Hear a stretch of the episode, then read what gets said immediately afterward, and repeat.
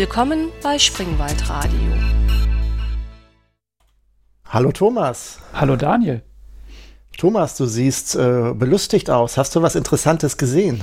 Ja, ich habe ja für deine Hochzeit ein Video, wobei deine Hochzeit schon eine Weile her ist, aber ich habe es mir nochmal angeguckt und äh, da hatte Jens mir ja heimlich eine Videokassette gegeben, eine VHS-Kassette, die ich digitalisiert habe. Und da gibt es ein Video zu sehen, oder ein, ein, ein Film ist da drauf, ein Teil ist da drauf, bei dem du auf einem Sessel sitzt und irgendeine unvorstellbar komplizierte Vorrichtung auf deinem Kopf trägst. Und ähm, das wäre doch mal ein schöner Einstieg in unser heutiges Thema. Ja, das ist äh, das Video ist, ähm, das dürfte so 30 Jahre alt sein, wenn ich das jetzt so über einen, äh, wenn ich das so überschlage. Das müsste 1992 gewesen sein und ähm, äh, handelt, es handelt sich dabei auf dem Video ähm, um eine VR-Tracking-Einrichtung, zumindest den Test davon. Das heißt, ähm, ich habe damals die Videokamera meines Stiefvaters hingestellt, habe mich dann auf den Stuhl gesetzt, habe dann das Tracking-System aufgesetzt und habe dann mich so weit es geht vorwärts, rückwärts, links, rechts, rauf, runter bewegt mit dem Kopf, um zu schauen, ob ich äh, die Mechanik irgendwo aneckt und ob der Bewegungsradius mit diesem System ähm, einigermaßen groß ist. Und das sieht natürlich ja ganz interessant aus, vermute ich mal. 1992, das heißt, es ist 29 Jahre alt, das Video. Genau, das ist ein richtig schön verkrisseltes VHS. Äh, äh, Aufnahmevideo. Habe ich mir auch nochmal angeguckt, jetzt hier vorher und äh, ist tatsächlich, der Raum ist auch total dunkel. Also das ist irgendwo, auch irgendwann nachts in meinem damaligen Jugendzimmer aufgenommen worden sein. Also das ist auch nicht so allzu gut zu erkennen. Aber das äh, kann ich gut zuordnen. Es ist genau das, äh, was ich gerade erzählt habe. Was, was lief denn auf dem, äh, auf den Bildschirm oder was immer du da vor deinem Gesicht hattest? Was hattest du überhaupt vor dem Gesicht? Ja, auf dem Video ist da tatsächlich, sind die Bildschirme da ausgebaut oder noch gar nicht eingebaut. Das war, glaube ich, eine sehr frühe Variante. Äh, kann ich kurz erzählen, genau. Also ähm, damals viele glauben das wahrscheinlich gar nicht. Ähm, VR ist nicht erst 2013 mit den ersten Vorläufern zur Oculus Rift Brille entstanden. Das ist nicht die VR-Historie, sondern VR hatte schon mal einen Trend in den 90ern, sogar auch im Consumer-Bereich und nicht nur im, ähm, im, ähm, im wissenschaftlichen Bereich hinter den Kulissen. Und ähm, zu dem Zeitpunkt habe ich mich tatsächlich damit beschäftigt, sowas auch selbst zu basteln. Und was man auf dem Video sieht, ist im Endeffekt eine eine Art ähm, ja, Kopfhörer-Helmaufsatz, wo vorne die Vorrichtung war für zwei Schwarz-Weiß-Fernseher, so tragbare Camping-Schwarz-Weiß-Fernseher, so groß jeweils wie eine Konservendose. Und die wurden links und rechts äh, in diesen Helm montiert und dann mit zwei 45-Grad-Spiegeln in die Augen umgelenkt. Das heißt, eigentlich kam das Bild von links und von rechts, weil sonst wäre das, ähm, sonst hätte ich den Abstand das Bild, äh, der, der, wäre der Augenabstand gar nicht so gut möglich gewesen, weil die Linsen, die ich da verwendet habe, waren ähm, aus so diesen kleinen Dia-Cook-Apparaten, wo du so ein, so ein kleines Plastikding hattest für, weiß ich nicht, fünf bis zehn Mark, wo du dann gegen das Licht so eine kleine Linse hochgehalten hast und konntest dann hinten so ein Dia reinfallen äh, äh lassen, so ein, so ein um, ähm, Dia-Positiv, das dann gegen ein so eine Milchglasscheibe, konntest du die dann sozusagen anschauen. Und diese Vergrößerungslinse, die war dann zweimal vor deinen Augen. Das, die Dia-Halterung hinten war weg und dafür wurdest du mit einem mit Spiegeln auf diese großen Schwarz-Weiß-Fernseher umgelenkt. Und das war halt auch ein relativ schwerer Brocken. Und das hattest du dann eigentlich auf dem Kopf, beziehungsweise du hattest dann auch vorne zwei kleine Halterungen, zwei kleine Griffe, um das zu halten, weil ähm, das wolltest du nicht einfach so auf dem Kopf haben. Es war doch sehr äh, äh, frontlastig. Wie muss ich mir das jetzt vorstellen? Schwarz-Weiß-Fernseher, also das heißt, du hattest am Ende so eine, eine riesige, links und rechts noch zwei Fernseher auf, auf dem Kopf, die dann über einen Spiegel umgelenkt in deine Augen ge, geleuchtet haben? Nee, nicht, auf dem Kopf, sondern äh, stell dir das Ganze vor, stell dir vor, du hast, nimmst einen Schuhkarton und du machst von der, guckst auf die, auf die flache Seite und machst da zwei Löcher für die Augen rein. Und dann hältst du an die Längsseiten, also an die beiden Enden des, des Schuhkartons, die schneidest du auf und hältst da zwei kleine Fernseher vor.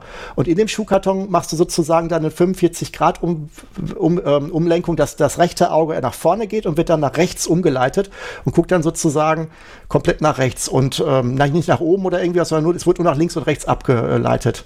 Und ähm, die, ähm, die, ähm, die Fernseher, das waren halt Röhrenfernseher, tatsächlich schwarz-weiß Röhrenfernseher, die wirklich so ich weiß nicht, wie viel Zoll, das wäre, was wären das so, 4 Zoll Fernseher oder sowas, sind das wahrscheinlich 3 bis 4 Zoll Fernseher werden das gewesen sein, so für, für Campingbetrieb mit 12 Volt, hatten einen, äh, normalen Antenneneingang. Da kommt nämlich auch schon dann äh, das Praktische. Damals die 3D-Grafik 92, das war relativ schwer zu beschaffen im privaten Bereich, aber da passte der Commodore Amiga ziemlich gut. Der hatte zum einen hatte der ähm, einen normalen Fernsehausgang. Das heißt, ich konnte die beiden Monitore damit betreiben. Es war kein äh, 3D, es war dann, ähm, es war zweimal, also es war kein 3D sehen, sondern der Amiga hat äh, das gleiche Bild auf beide Fernseher geliefert. Also das war damals ein ist, bei der Brille ging es eigentlich nur um den, um den Raumeindruck und um die Bewegung, dass du dich umschauen konntest. Es war noch kein stereoskopisches Bild, das da gezeigt wurde in der ersten Version.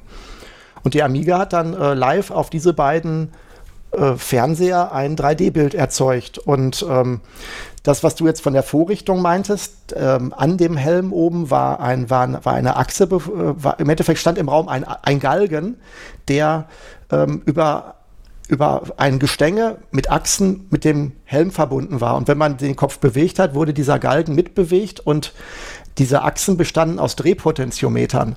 Und der Commodore Amiga war abwärtskompatibel zum Commodore 64 und der hat Pedal-Drehregler verstanden. Das heißt, es gab damals Controller, die haben Drehung von Knöpfen äh, über ihre Ports äh, einfach nativ verstanden. Und im Endeffekt bestand dieser Galgen mit seinen Gelenken, bestand aus Drehpotentiometern, die da einfach äh, als Gelenke verwendet wurden. Und wenn du dich also bewegt hast, wurde dann die Potis entsprechend gedreht und der Commodore Amiga konnte messen, wie die Winkel der Achsen waren, die dann am Ende zu dem Helm geführt haben. Und darüber konnte man dann eine Raumkoordinate rückrechnen, einfach über die über Trigonometrie halt vom, vom ein, also ja. Ach so, also ich, ich hatte echt gedacht, dieses, dieses, dieses Galgending wäre dazu gewesen, dass dir deine, deine Vorrichtung nicht das Genick bricht. Aber das war dazu da, um die, um die Kopflage zu bestimmen, also wo du hinguckst. Genau, das war ein Tracking-System. Das ganze Sim war nur ein Tracking-System. Und das Gegengewicht auf der anderen Seite dieses Galgens ähm, ähm, war halt tatsächlich nur, um ein bisschen Gewicht rauszunehmen. Wir können ja vielleicht auch mal äh, schon mal erwähnen, ich werde das Video auch äh, online stellen hier im Nachhinein, auch ähm, wenn wir vielleicht auch gleich noch andere Sachen besprechen, auch vielleicht davon ein paar Fotos, die so vielleicht gar nicht so gut zu googeln sind, von Hardware, die ich vielleicht noch im Zugriff habe. Also ich werde ähm, auf jeden Fall auf unserer Podcast-Folge äh, in den Show Notes einen Link machen auf eine Bilderstrecke, äh, und wo das Video auch drauf ist, weil es, vielleicht kann man sich es nicht so richtig vorstellen, auch selbst wenn wir es hier besprechen. Ja, also das ist bestimmt nützlich. Was, was wir uns noch gar nicht gesagt haben, ist, wo, wo wir uns gerade in der, in der zeitlichen Dimension befinden. Dass es nämlich ähm, der 2. März äh, 2021 ist und wir immer noch im Corona-Homeoffice festsitzen und nichts, nichts anderes zu tun haben, als zu arbeiten und Podcasts zu machen. Ja, unsere dritte Folge ähm, in der Corona-Zeit. Immerhin schaffen wir zurzeit eine, eine Schlagzahl von alle vier Wochen eine Folge. Ich bin sehr gespannt, ob wir das beibehalten. Ja, mal gucken, wenn es wieder wärmer wird und weniger Ausgangsbeschränkungen dann oder Treffbeschränkungen draußen, dann ähm, haben wir bestimmt wieder anderes zu tun. Wir werden es sehen. Aber jetzt nochmal zurück zu dem, ähm, zu dem Video. Jetzt, also 1992, ich müsste jetzt scharf nachdenken, mit was ich mich 1992 beschäftigt habe, aber VR war es ganz sicher nicht. Ähm, wie bist du denn da drauf gekommen? Ja, das ist, da war ich, glaube ich, auch gerade mal ein Jahr dabei äh, mit dem Thema VR und ähm, ich äh, kann das noch ganz genau zuordnen, wie ich damals das Thema VR das erste Mal erfahren habe. Und zwar habe ich damals, es muss so 1991 gewesen sein, glaube ich, ähm, habe ich Zivildienst gemacht und einer meiner damaligen Zivildienstkollegen, der sprach mich darauf an, ähm, damals war ich auch schon technikaffin, das hat er ganz gut erkannt und fragte mich, ähm, ob ich ähm, mit Cyberware, äh, mit Cyberspace äh, schon zu tun gehabt hätte, ob das ein Thema für mich sei. Und da habe ich dann gesagt, meinst du Cyberware?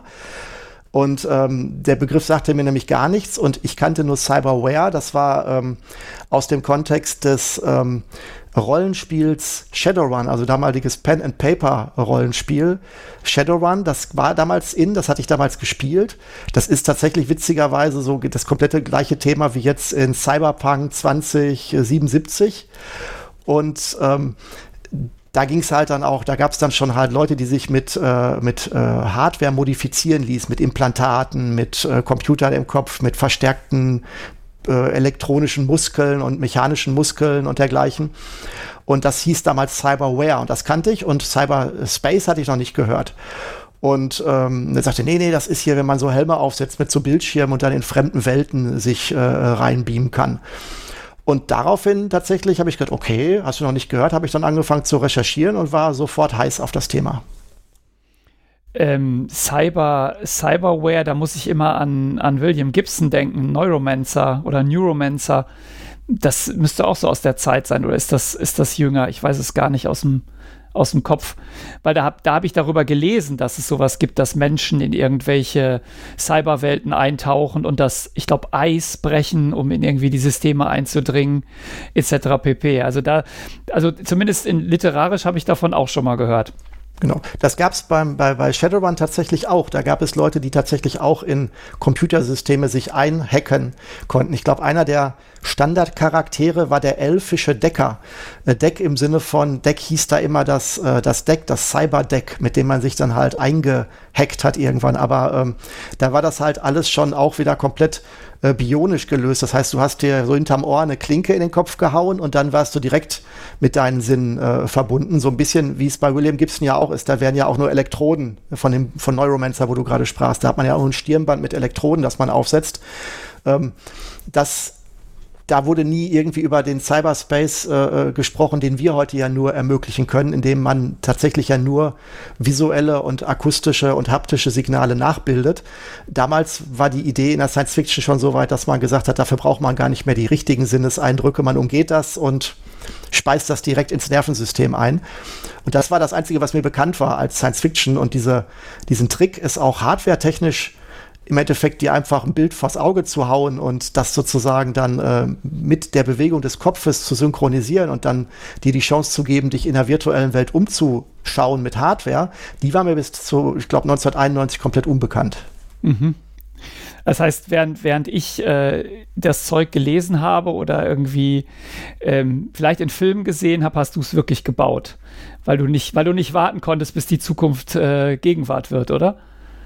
Das war eine reine praktische, äh, äh, eine, eine, kostentechnische Sache auch. Also es gab ja dann ähm, in den, es gab ja dann ab 94 spätestens ähm, gab es ja auch äh, Hardware für den, ähm, für den Privatanwender zu kaufen, aber das lag halt weit über dem Budget, das sich ein Zivildienstleistender und vorher äh, Abiturient auch leisten konnte und wollte. Und diese, die Konstruktion, von der wir gerade gesprochen haben, äh, da war im Endeffekt da waren nur die äh, beiden Röhrenfernseher das einzige, was äh, zusätzlich zu erwerben war. Der Rest war so war äh, Verbrauchsmaterial, wo man dann mal für ein paar Mark damals diesen Dia-Betrachter sich geholt hat. Ich glaube, einen der Röhrenfernseher hatte ich sogar umsonst irgendwie noch rumliegen, musste dann noch einen zweiten besorgen.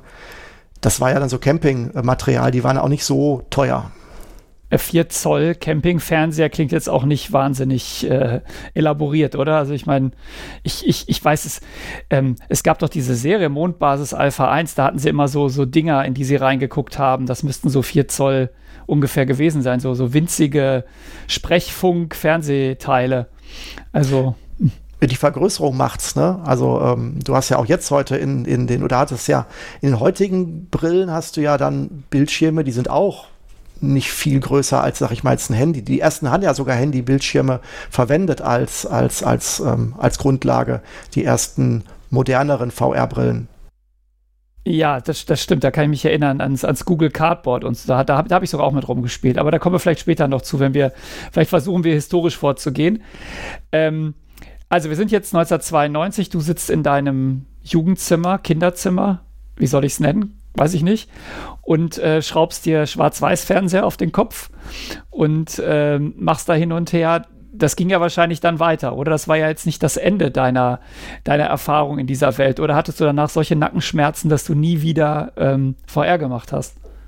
Äh, nee, also ich muss auch sagen, dass der, ähm, dass die Konstruktion tatsächlich auch nicht sehr lange überlebt hat, weil äh, meine mechanischen Fähigkeiten damals doch eingeschränkt waren. Ähm, ich hatte halt äh, zu Hause jetzt keine Werkstatt oder sowas, sondern wirklich nur ein Jugendzimmer mit ne, einem Schreibtisch. Und die gesamte Konstruktion hatte als, als, als, äh, war so ein bisschen wie Cardboard. Also sie bestand im Endeffekt aus Pappe. Und ähm, das hat irgendwann das nicht überlebt. Also die ersten, nach einiger Gebrauchszeit äh, wurde das dann doch relativ instabil und ist dann zerfallen, was einem optischen Gerät auch nicht ganz so gut tut und wurde dann aber auch von Nachfolgeprojekten tatsächlich dann auch abgelöst. Also irgendwann war es dann auch mit dem Schwarz-Weiß-Bildschirm dann auch nicht mehr ganz so spannend, zumal ich auch dann irgendwann auf die PC-Schiene rübergerutscht bin vom Amiga und da dann mein Glück nochmal versucht habe. Das hätten viele als Verrat äh, aufgefasst, vom, vom Amiga zum PC zu gehen, oder? Aber es ließ sich irgendwann nicht mehr vermeiden. Das, das, es gab ja stimmt. nichts mehr. Wo wolltest du hin danach? Der Amiga war ja das Ende. So ja, eigentlich kam nach dem Amiga nie mehr was Gutes, oder? Also das. Ich hatte ja nie einen Amiga, ich war ja Atari-User. Aber ich glaube, da, da, können wir, da können wir eine eigene Sendung drüber machen, wo wir uns irgendwie vorjammern, wie toll früher alles war. Haben wir auch schon mal. Ähm, Gut, aber du hast jetzt gesagt, es gab schon kommerzielle Hardware ab 94. Ähm, was hat man denn für sowas anlegen müssen? Was hat denn das gekostet? Weißt du das? Die, die Frage ist jetzt, was du tatsächlich, womit du jetzt anfangen willst. Also es gab ja schon vorher auch immer wieder Hardware, ähm, die, wo ich jetzt sagen würde, die erste wirkliche Hardware, die man als Consumer auch als VR wirklich bezeichnen könnte und die auch so beworben wurde, die wirklich sehr aggressiv von Pearl, einer Firma, die es heute immer noch gibt, äh, Pearl Versand, äh, die ja immer, also die ich persönlich ähm, äh, die in, in meiner Intu, in meiner ähm, in meiner Wahrnehmung sind bei Pearl immer Dinge drin, die technisch so cutting edge wirken, dass man sich denkt, boah, super, das ist ja der neueste heiße Scheiß und es kostet nur die Hälfte von dem, was man äh, vielleicht für was minderwertigeres geben äh, zahlen müsste. Und dann, ähm, wenn es dann hast, dann ist man doch überrascht, dass es vielleicht nicht ganz so ist, wie man erwartet hat. Und das ähm, und damals hat Pearl in diesem Kontext auch total die Prospekte waren wirklich sehr, sehr blumig, haben sie dann den sogenannten VFX1 von Forte, also eine komplette VR-Helm äh, Kombination bestehend aus einem VR-Helm, also richtig, den, das konnte man auch wirklich Helm nennen. Das bestand aus einer, aus, also im Endeffekt war es ein Kopfhörer, wie so ein, wie so ein ordentlich gut gepolsterter äh, Studio, äh, wenn du so Audioliebhaber warst, mit so richtig dicken Schaumstoffmuscheln oder äh, was auch immer das für ein Material ist, das Polster. Und darüber wurde dann aber noch eine komplette Mechanik, die dann deinen ganzen Oberkopf eingelassen hat, auch mit Polstern äh, draufgearbeitet. Und vorne war ein runterklappbares Visier, das du dir für das Gesicht geklappt hast, wo auch, ähnlich wie ich das gerade schon beschrieben habe, zwei Linsen waren, die konntest du dann auch scharf stellen. Und dahinter war waren zwei Displays, äh, TFT-Displays ähm, eingelassen mit, ich glaube, einer Auflösung von, ich glaube, 300 mal 180 Pixel oder noch weniger oder sowas in der Art, also pro, pro, pro Bildschirm und einem sagenhaften Blickwinkel. Also es war wirklich wie bei so einem Dia-Betrachter, dass du eher so das Gefühl hast, du guckst durch eine sehr, sehr enge Röhre, als wie bei den heutigen äh, VR-Brillen, wo du das jemandem aufsetzt und sagst, oh, ich bin ja wirklich drin. Das musstest du damals schon suchen, diesen, diesen, bei dir selbst, den Eindruck. Das musstest du zulassen, dass du, äh, dass du dieses kleine Fensterchen als den, das Bild der Realität von draußen akzeptierst. Und es war damals sogar ein Puck dabei. Also du hattest sogar einen Controller, den du in die Hand genommen hast, der dann auch dazu gehörte. Und den musstest du dann da äh, auch bewegen.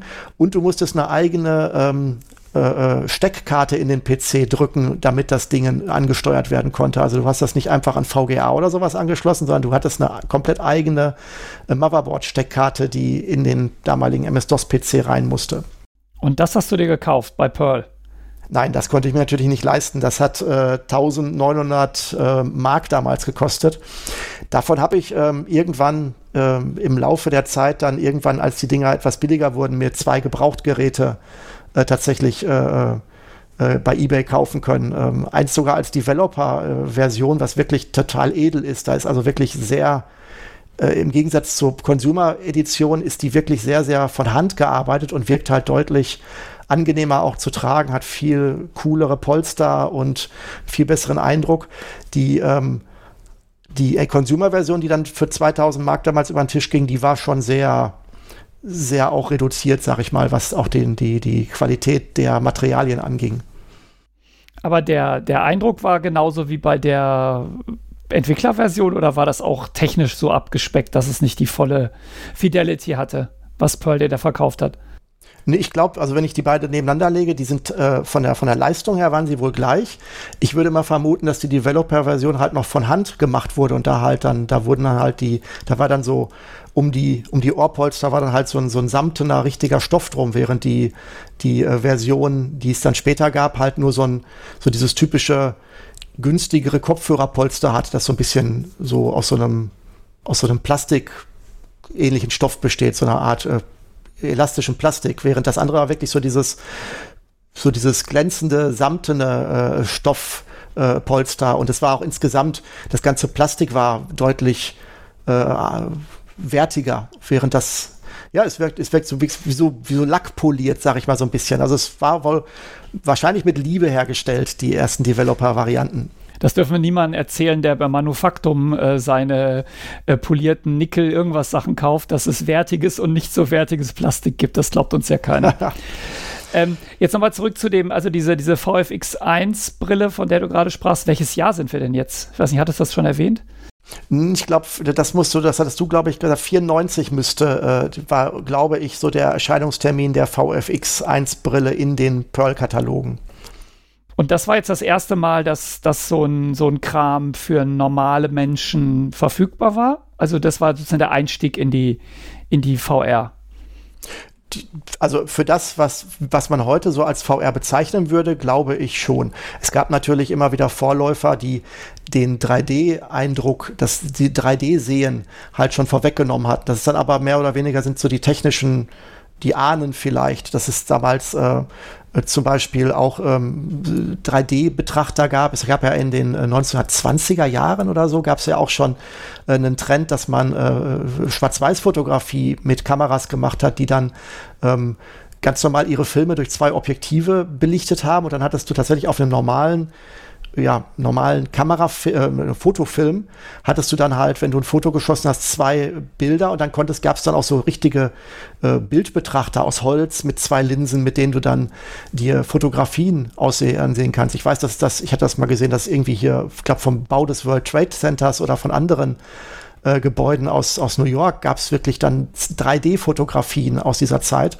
Also das ist natürlich alles vorher ähm, das sind alles natürlich Vorläufer, auch dem Viewmaster, das war ja auch so ein so halb bewegtes Spielzeug, mit dem man so, wo man Scheiben reinsteckte, die dann auch dreidimensional geschossen waren mit, mit äh, Filmen von Walt Disney oder mit irgendwelchen äh, äh, Ausflugszielen, die man dann, wo man dann wirklich auch so das, wie so ein Dia-Betrachter ans Auge gehalten hat, mit zwei Augen gleichzeitig und hat dann auch 3D-Bilder sich angucken können.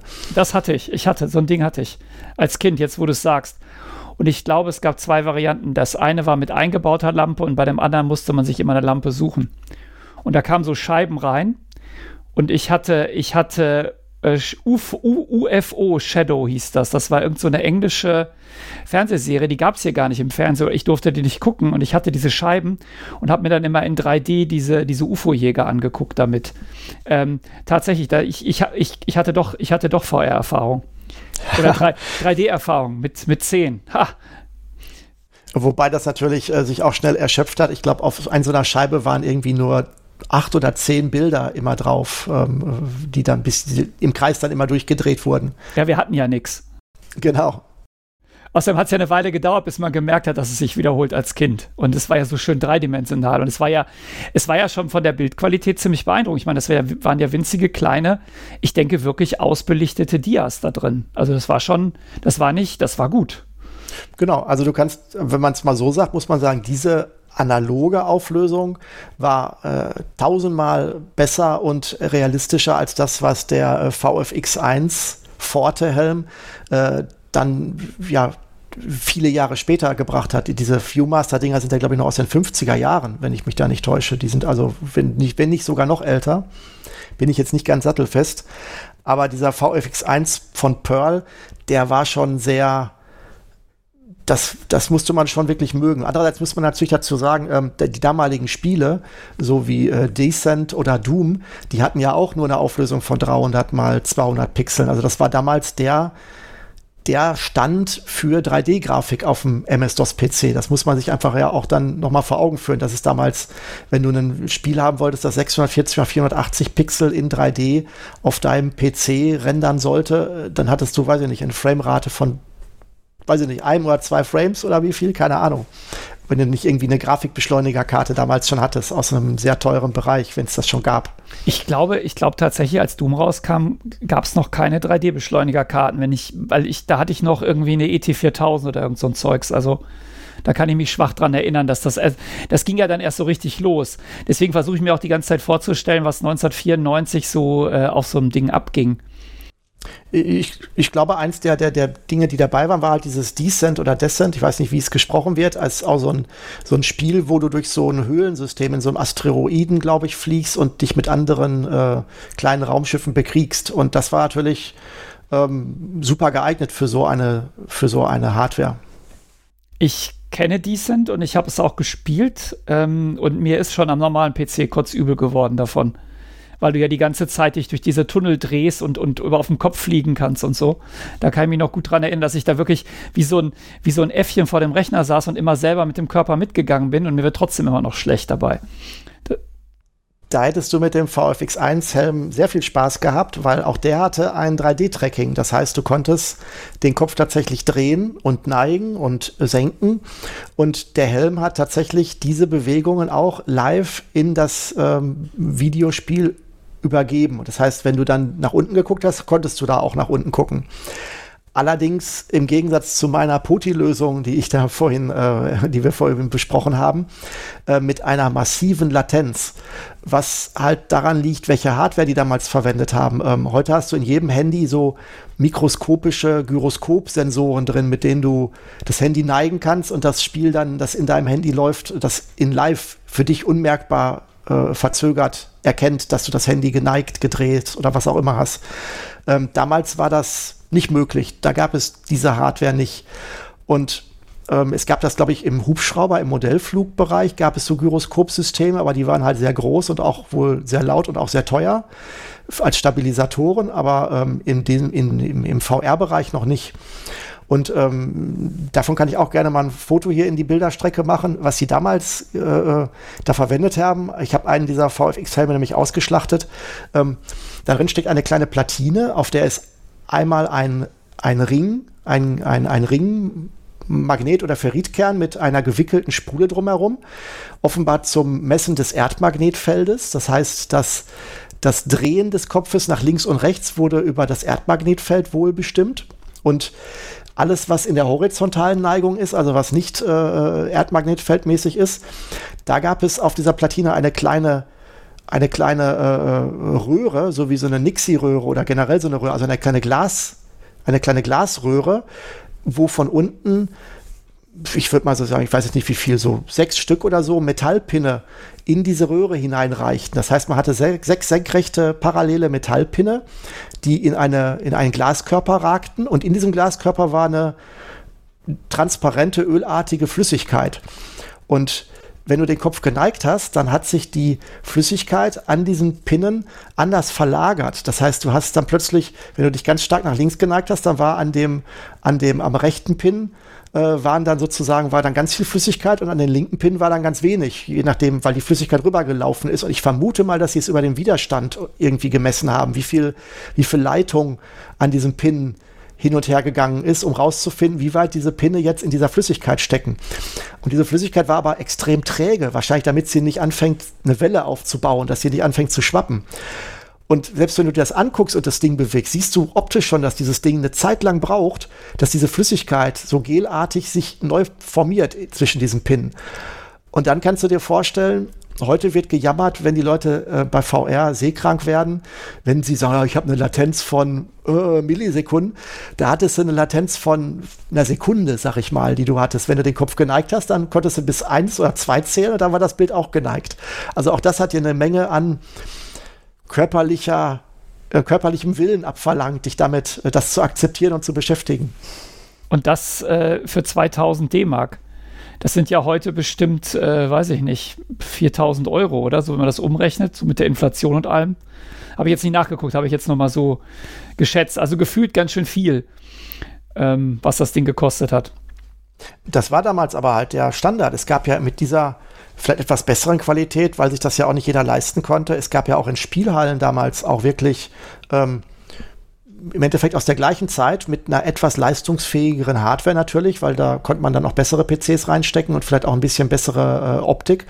Gab es ja richtige ähm, Spielhallen, wo dann wirklich so große ähm, entweder konntest du dich reinsetzen, äh, Fahrgeschäfte waren, wo du dann so wie in so einer Art Autoscooter saßt, aber du warst halt statisch und hast dann da mit Joysticks irgendwas gesteuert und hattest nur diesen Helm auf Ohr. Du standest und hattest auf Brusthöhe oder auf, auf Bauchhöhe standest du in so einer Art äh, Ringkäfig, wo du dann halt nicht ähm, rumfallen konntest. Das heißt, du standest in einem Ring, der, auf, der dich umgeben hat, so einen Meter Durchmesser oder sowas, damit du dann halt dich drehen, aber nicht ähm, rausfallen konntest und konntest dann sogar gegeneinander spielen mit mehreren Leuten, irgendwelche Schießspiele in irgendwelchen virtuellen 3D-Welten äh, durchführen. Das ähm, das gibt es auch immer noch, ähm, als zum sozusagen, wer das, ähm, wer das sich anschauen will. Ich habe das ähm, tatsächlich nie live sehen können in der damaligen Zeit. Ich habe es das erste Mal anfassen können ähm, im Computerspielemuseum in Berlin. Da steht so ein Gerät wirklich aus dieser Zeit äh, historisch und da sieht man mal, wie, was für ein Monster das auch ist. Also das ist wirklich ein Riesenbrecher. Computerspielemuseum. Da war ich auch in Berlin. Das habe ich, hm, hab ich aber jetzt nicht präsent, aber vielleicht ist es ja auch nach meinem Besuch erst da reingekommen. Genau, ähm, das war damals die Virtual, Virtuality Group. Die hat sich darauf spezialisiert, Spielhallen und Computersysteme, äh, Computerspiele äh, in Spielhallen zu bringen. Jetzt war es ja bei den, äh, wo du gerade Spielhallen sagst, es war es ja so, dass eigentlich immer so die Spielhallen-Hardware ähm, bei den Computerspielen eine ganze Ecke vor der, also technisch voraus der, der, was man zu Hause so hatte, war. Jetzt, wenn wir so 1994 denken, da muss ich so ein bisschen an das, äh, ich bin viel ins Kino gegangen früher, an die Kinofilme denken aus der Zeit. Und ähm, da gibt es ja so einiges. Ich habe jetzt auch extra, weil ich ja wusste, dass wir uns heute unterhalten. Natürlich habe ich jetzt nicht spontan ähm, festgestellt, wir müssen mal über VR reden, sondern wir haben ja da schon letzte Woche drüber geredet. Äh, habe ich mir mal so ein paar Filme angeguckt und bin da ja an einigen ähm, Besonderheiten vorbeigekommen. Also ich habe mir den Rasenmähermann und Johnny Mnemonic angeschaut. Und da gibt es ja auch VR in den Filmen. Ähm, und Rasenmähermann ist ja von 92. Wie weit ist denn das, was man da sieht, eigentlich weg von der Realität des Jahres 1992 oder 94? Ähm, äh, gehen wir mal, ich beantworte erst eine Frage, weil über die Filme können wir auch vielleicht gleich noch ein Wort verlieren. Ähm, das war natürlich Echtzeit alles. Also das, was du da in den Filmen gesehen hast, war natürlich genau das, was du in dem VFX1-Helm mit deinem äh, MS-DOS-PC auch erzeugt hast. Nicht. Das war ironisch Weil, jetzt, ja? Natürlich. ähm, ähm, also du hattest ähm, das, also was du in den Filmen wie Rasenmähermann gesehen hast oder auch ähm, Neuromancer, äh, Neuromancer äh, Johnny Neomic, ähm, das waren ja von, äh, von teuren äh, Firmen wie, weiß ich nicht, Industrial Light and Magic oder Digital Domain oder wie sie alle heißen, heute Pixar und solche, also von Render-Studios äh, mit massivem Aufwand erzeugte ja, vorberechnete Filme. Das heißt, wenn da jemand, wenn du da irgendwie äh, eine, eine, eine Minuten-Sequenz gesehen hast, in der dann eine VR-Szene in dem Helm von innen gezeigt wird, dann kannst du davon ausgehen, dass damals eine, eine Farm von PCs äh, oder von anderen Maschinen irgendwo im Keller stand und da äh, sich da geteilt haben, jeder ein Bild auszurechnen von diesen 25, 30 Bildern pro Sekunde und jeder da auch irgendwie, weiß ich nicht, eine Anzahl von Minuten mindestens dran rechnete. Also das war weit, das war im Endeffekt ähm, sowas von entfernt von dem, was du wirklich kaufen konntest. Also wenn deine Frage ist, ich sehe den Rasenmähermann, ich sage geil, das brauche ich und dann bestelle ich mir den Pearl-Helm, ähm, dann wirst du wahrscheinlich einen kleinen Unterschied äh, festgestellt haben. Also einen, einen ziemlichen Unterschied nehme ich mal an. Also ja. vor allem, weil Pearl mit im Spiel ist. Ja. Ich kann mich erinnern, dass du mir vor vielen Jahren mal eine E-Mail geschickt hast, ich, äh, dass ich dich daran erinnern soll, dass du nie wieder was bei Pearl kaufen sollst. Und ich bin auch nur einmal rückfällig geworden und seitdem auch nie wieder. Na gut. Gut, ähm, also die, die, die, wie eigentlich immer, ne, auch bei James Bond und so weiter, die filmische Welt und die Realität weit auseinander. Man kann ja auch über die Qualität dieser Filme ähm, jetzt streiten oder vielleicht haben wir da auch unterschiedliche Meinungen, mal gucken.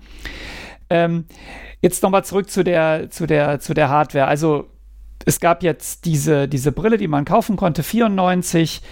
Ähm, wie ging es denn dann weiter oder wie ging denn deine persönliche ähm, VR-Historie dann weiter? Was hast, du dann, was hast du dann gemacht? Also äh, ich springe noch mal kurz zurück, äh, noch mal kurz zu den Filmen. Das ist, ähm, du hast tatsächlich recht, die Filme, wenn man sie sich heute anguckt, ähm, sind vielleicht nicht die besten, was jetzt auch Story und auch gealtert und dergleichen angeht. Ähm, ich muss aber sagen, dass gerade diese Vision, die da so greifbar vermittelt wurde, dass man also VR wirklich sieht, wie es eigentlich gedacht ist. Also das war ja sozusagen die Idealvision von VR, wie man sie sich damals vorgestellt hat und auch wie auch in den Romanen sie beschrieben wurde. Ähm, die hat schon ziemlich geflasht und ich muss ganz ehrlich sagen, dass diese Filme tatsächlich für mich doch der Antrieb waren, das Thema zu verfolgen, weil man da sozusagen gezeigt bekommen hat, was denn hoffentlich irgendwann erreichbar ist. Und ähm, wo ich, weil ich sagen muss, ähm, Rasenmähermann fand ich schon ganz ganz gut. Es war wobei so ein bisschen sehr bonbonartig und hat ja auch nicht so viel das VR, äh, den VR-Bereich gezeigt. Ähm, ähm, ähm, den Johnny äh, Mnemonic, der hat schon ziemlich coole Szenen gehabt. Vor allen Dingen witzigerweise fängt der Film ja damit an, dass gezeigt wird, wie das Internet 2021 aussieht, glaube ich, und da ja eine VR-Flug ist. Und damals hat man ja immer gedacht, wenn das alles weiterentwickelt ist, dann surft keiner von uns mehr im Browser, sondern äh, sobald es VR-Hardware demokratisiert zu bezahlen gibt in einer Qualität, die auch überzeugt, dann surfen wir im Internet alle, indem wir mit dem Finger in eine Richtung zeigen und dann fliegen wir äh, auf diesen Server und auf diese Webseite. Das war ja damals tatsächlich Annahme, dass das so werden könnte. Was mich aber persönlich jetzt, um das Thema jetzt auch wieder äh, auf die Hardware zu bringen, äh, was mich am meisten tatsächlich äh, beeindruckt hat, war damals äh, äh, den, der Film Enthüllung mit Michael Douglas und Demi Moore, äh, der, den, der als Story so, naja, gut, muss man jetzt nicht drüber reden, aber ähm, da war tatsächlich der, der Korridor, das war so eine, so eine äh, Prototyp für virtuelle Realität, die in dieser Firma, die da Hardware ja auch ähm, und CD-ROM-Laufwerke entwickelt hat, da vorgestellt wurde. Und das hat mich damals tatsächlich total äh, mitgenommen, dass ich sage, das brauche ich auch. Irgendwie muss man das erreichen können. Diesen, diesen Zustand muss man irgendwie erreichen können. Und das lag aber an der VR und nicht an Demi Moore. Das lag ausschließlich an der VR. Also ich habe von dem Film äh, auch nach Jahren, wo ich ihn ja nicht mehr gesehen hatte, halt nur diese drei, vier Szenen, in denen tatsächlich dann auch VR äh, äh, gezeigt wird, wie es aussehen könnte äh, in Erinnerung. Der Film, den habe mir den nochmal angeguckt irgendwann, äh, das, der war für mich fast wie neu, muss ich sagen. Also die Story hatte ich nur ganz, ganz verwaschen noch im Kopf. Mhm, okay. Ähm, jetzt aber, wir springen jetzt zwar gerade ein bisschen wild hin und her, aber zu Johnny Mnemonic, äh, der, der eine der Opening-Scenes ist ja das Internet 2021. Das haben sie drastisch überschätzt dass wir nämlich heutzutage alle mit unseren äh, Gehirnschnittstellen im Internet herumfliegen.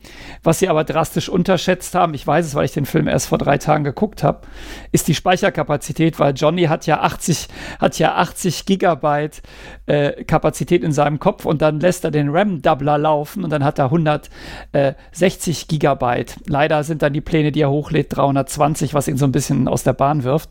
Das hat man natürlich drastisch unterschätzt. Also waren es denn sogar, waren es denn sogar Gigabyte oder waren es nicht nur Megabyte? Nein, nein, es sind Gigabyte. Also ich, ah, okay. ich, ich, wie gesagt, da ich es gerade geguckt habe äh, und ich mir die Stelle habe ich mir extra gemerkt, als, als er dann in diesem Lift ist und dann irgendwie diesen RAM-Doubler anwirft und dann sich auf 160 Gigabyte ähm, hochlevelt. Aber gut, es sind Filme und ähm, Keanu Reeves hat äh, schon bessere und auch schon schlechtere Filme gemacht. Ja, ähm, aber zu deiner Frage weg von den Filmen. Ähm, es gab tatsächlich dann auch weitere kommerzielle Hardware, die ich dann auch tatsächlich besessen habe, ähm, wenn ich da weiter drüber nachdenke. Es gab noch ein Cybermax-Headset. Das war, im, äh, das war sowas wie das, also es war eigentlich Konkurrenz zum VFX 1-Helm, aber es war deutlich praktischer einzusetzen und es war auch deutlich günstiger. Ich glaube, da waren wir dann nur noch, ich weiß den Preis nicht mehr genau, ich habe es damals, glaube ich, auch damals auch gebraucht gekauft. Das muss so 96, 97 gewesen sein. Und das war tatsächlich schon deutlich beeindruckender auch. Wie gesagt, den VFX-Helm hatte ich damals ja noch nicht in den Händen, den habe ich erst später gekriegt. Das war also eigentlich mein, eigentlich mein erstes wirklich kommerzielles Headset, das ich auch ähm, gekauft habe. Und da kann ich mich auch noch an eine Szene erinnern, dass ich damals ähm, auch Besuch hatte. Und es gab damals tatsächlich Flugsimulatoren, die schon auf ähm, MS-DOS dann 96, 97 einigermaßen leistungsfähig waren. Und da weiß ich noch, dass ich dann auch, wenn dann Freunde zu Besuch waren, hatten diesen Helm auf, dann konntest du mit so einem Segelflieger fliegen und saß dann in so einem Segelflieger und war das durch so ein Joystick, konntest dann auch das, die Armaturen sehen. Und du konntest dich halt runterneigen. Und es war halt auch 3D. Ich glaube auch schon eine höhere Auflösung, wenn ich mich nicht täusche. War, glaube ich, damals auch schon VGA. Möchte ich jetzt aber nicht beschweren, äh, beschwören. Und das war tatsächlich immer ein, ähm, ein großer Wow-Effekt. Da weiß ich noch, wie dann die Kumpels auf dem Stuhl saßen und dann immer runtergeguckt haben und gestaunt haben, wie man tatsächlich dann, wie, wie immersiv dieser Eindruck dann doch war. Und ähm, ja, danach, was ich halt auch nicht hatte, was glaube ich auch aus der Zeit stammte, war der Virtual Boy von Nintendo. Ich, der müsste auch so in den 90ern gewesen sein, wenn ich mich nicht täusche. Den habe ich aber auch erst viel später irgendwann mal gebraucht in den Händen gehabt. Ist Virtual Boy dieses rote Ding, wo man so reinguckt und hat dann so nur so, so quasi Vektorgrafik oder? Äh, ich glaube, es war, äh, ich glaube ja und nein. Ähm, es ist dieses rote große Ding, was du aber eigentlich nicht aufsetzt, sondern was auf einer Art Metallständer optisch gesehen auf deinem Tisch schwebt, aber eigentlich ist es fest montiert auf deinem Tisch durch diese Metallständer, durch diese Stangen. Und du bewegst deinen Kopf äh, sozusagen nach vorne und legst sie, äh, äh, bewegst ihn in diesen, in diese Blickvorrichtung, in diesen Helmeinsatz rein. Du trägst es also nicht auf dem Kopf, sondern es trägt sein Gewicht selbst. Und es war tatsächlich nur ein Rot-Display drin, aber es war, glaube ich, ein rotes LED-Display drin. Und ähm, war also nur rot-schwarz, was da drin lief. Und da liefen dann halt Nintendo-Spiele drin. Ähm, Im Endeffekt würde ich sagen, sowas wie ein 3DS heutzutage wäre, nur in Schwarz-Weiß oder in Rot-Weiß, äh, Rot-Schwarz. Ja, dann habe ich das mal ausprobiert. Also das, das, das kommt mir bekannt vor. Und ich kann mich erinnern, dass man da wie beim Augenarzt so seinen Kopf reingedrückt hat. Wenn man, da muss man ja auch immer seinen Kopf auf dieses Gestell legen und so war das Gefühl da auch. Und das hat auch durch die, durch die, durch die, durch den Augenabstand, den du dann natürlich dann auch nicht immer individuell passend hast, war das auch, glaube ich, nicht etwas, was du lange machen wolltest. Gut, also die ähm, nächste Stufe, Cybermax, alle total begeistert, Flugsimulator. Mir wird bei sowas ja immer schlecht, aber das habe ich schon erwähnt. Ähm, aber wie ich dich kenne, war ja das immer noch nicht das Ende. Da hast du dann weitergemacht, oder? Genau, ich hatte, ähm, man muss sagen, ich hatte, bevor ich zu dem Cybermax äh, kam, hatte ich auch vorher noch eigene äh, Basteleien gemacht. Also ich hatte, ähm, das muss so 95 gewesen sein. Da kommen wir jetzt aber aus dem kommerziellen raus und kommen eigentlich wieder ähm, zurück zu dem Video, über das wir eingangs gesprochen haben, von 1992. Ich habe so 93, 94 habe ich angefangen, dann den Nachfolger von diesem ähm, ähm, Schwarz-Weiß äh, äh, Fernseher, Papphelm zu bauen. Und ähm, das war sozusagen alles, was ich aus diesem Helm gelernt habe, habe ich dann in, den, in diese neue Konstruktion reingesteckt. Und das war also alles geupgradet. Das heißt, es waren keine äh, Schwarz-Weiß-Fernseher mehr drin, sondern es war ein äh, farbiger Taschenfernseher mit TFT-Display, also mit, mit, äh, mit, ähm, mit Flüssigkristall-Display, weil das war halt doch sehr groß und sehr schwer. Das heißt, ich musste dann, ich weiß das noch, dass ich das damals in Dortmund musste ich da irgendwie noch einen zweiten mir davon besorgen. Das waren aber damals auch relativ hohe Preise. Ich habe, glaube ich, äh, um die 300 Mark für die Fernseher allein schon ausgegeben. Ähm, waren halt auch so wieder Taschenfernseher mit einem noch kleineren Bildschirm. Die waren dann nur so groß wie so ein wie so ein äh, Streichholzheftchen, sag ich mal, diese Bildschirme. Und davon habe ich dann sozusagen zwei wirklich vor den Kopf montieren können und dann diesen Dia-Betrachter, Linsen, äh, diese Linsenmechanik, von der ich vorhin gesprochen habe, diese Optik, konnte ich dann wirklich da drauf kleben. Das heißt, stell dir vor, du hast so eine Art äh, äh, Zigarettenschachtel. Das war dann jeweils einer dieser beiden Bildschirme, davon zwei nebeneinander. Und auf jeder dieser Zigarettenschachtel wird so ein Dia-Betrachter so ein Cookie da drauf geklebt und den, das hältst du dir vors Auge. Ähm, das habe ich dann äh, zusammenmontiert mit ähm, ähm, das, was übrigens immer noch ein dankbares Material äh, ist, immer äh, finde, ist immer total super. Es gibt im Baumarkt gibt es für Maler für ihre Kellen zum Verputzen von Wänden gibt es so eine Art schwarzen Zellkautschuk, so eine, so eine, so eine Art Moosgummi, so ein sehr, sehr stabiles, ich glaube, so 5 mm dick, würde ich so sagen. So Platten, die sind dann so, weiß ich nicht, 20 mal 15 Zentimeter oder kleiner sind die groß. Also wie so eine Malerkelle halt, so eine, so eine, so eine, so eine Verputzkelle groß ist. Und die sind halt total super dankbar. Die kannst du mit einem Cutter scharf abschneiden und mit Patex dann zusammenkleben. Das heißt, ich habe diesen ganzen Helm äh, aus diesen Platten äh, äh, ja, so skulpturmäßig zusammengeklebt und da drin war dann dieser, diese Konstruktion mit den Bildschirmen. Ich gehe mal fest davon aus, dass bei der Produktion von diesem Schaumstoff für die Kellen niemand die Hautverträglichkeit prüft, oder? Ja, es war ja auf den Haaren hauptsächlich, nicht auf den, an der Haut. Na gut.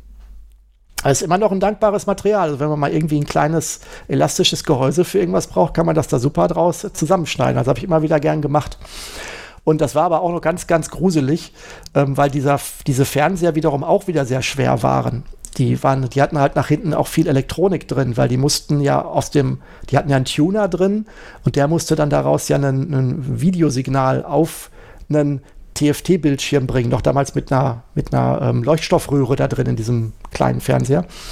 Und da weiß ich noch, dass ich ähm, tatsächlich den Wahnsinn begonnen habe. Dieser, dieser, der, das TFT-Panel war mit einem äh, so zwei Finger dicken ähm, Flachbandkabel, dieses Folienflachbandkabel, diese, diese golden, oh, braunen Fach Flachbandkabel, die eigentlich zwei Platinen miteinander verstecken, verbinden und die ganz, ganz, ganz feine Äderchen haben.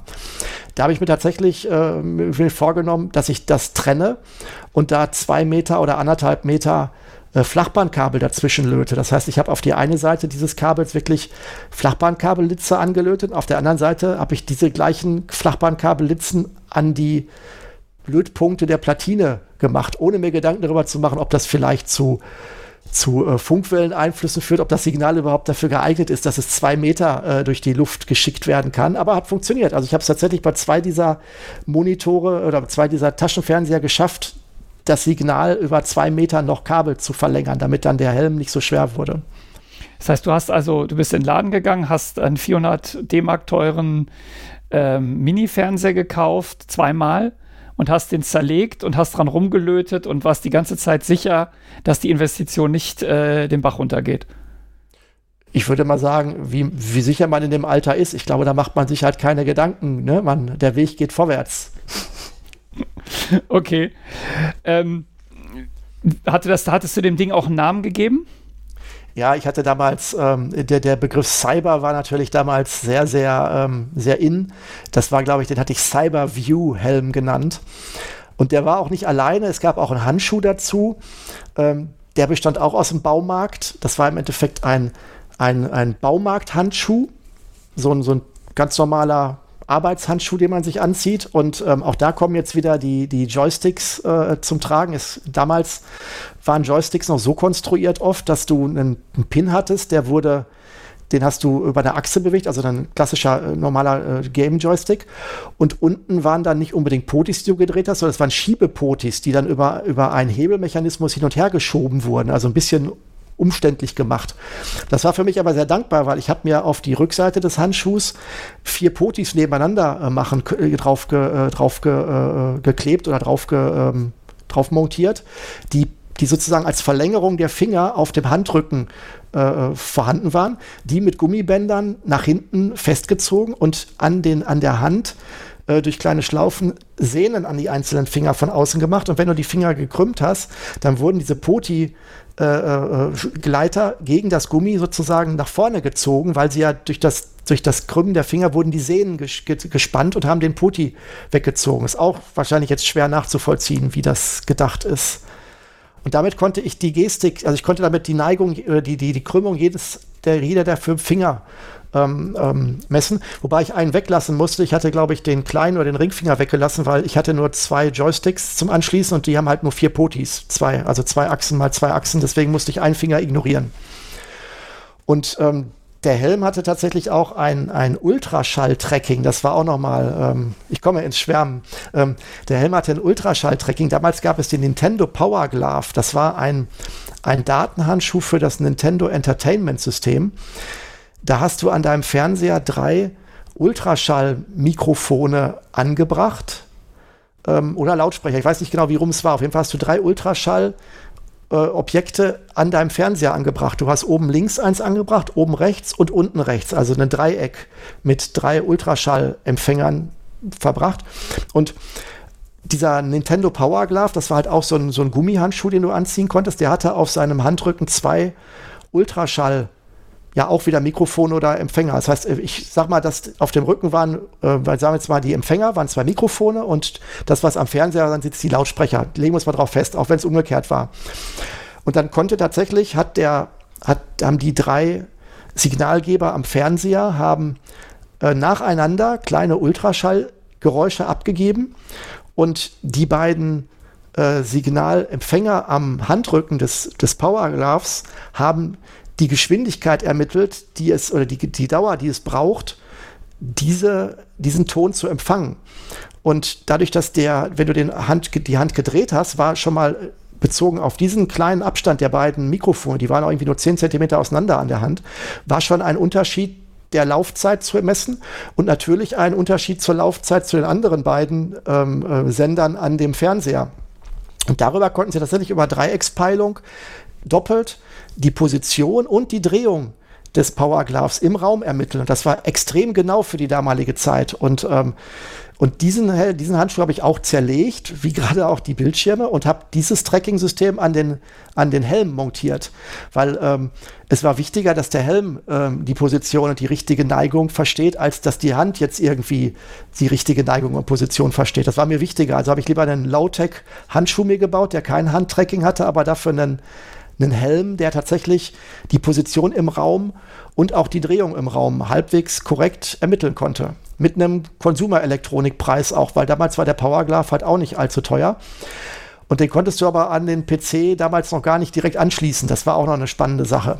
Ich wollte gerade sagen, weil Nintendo wird ja sicherlich das Zeug nicht so gebaut haben, dass du als kleiner Bastler das ganz einfach reversen kannst und dann für deine Zwecke benutzen.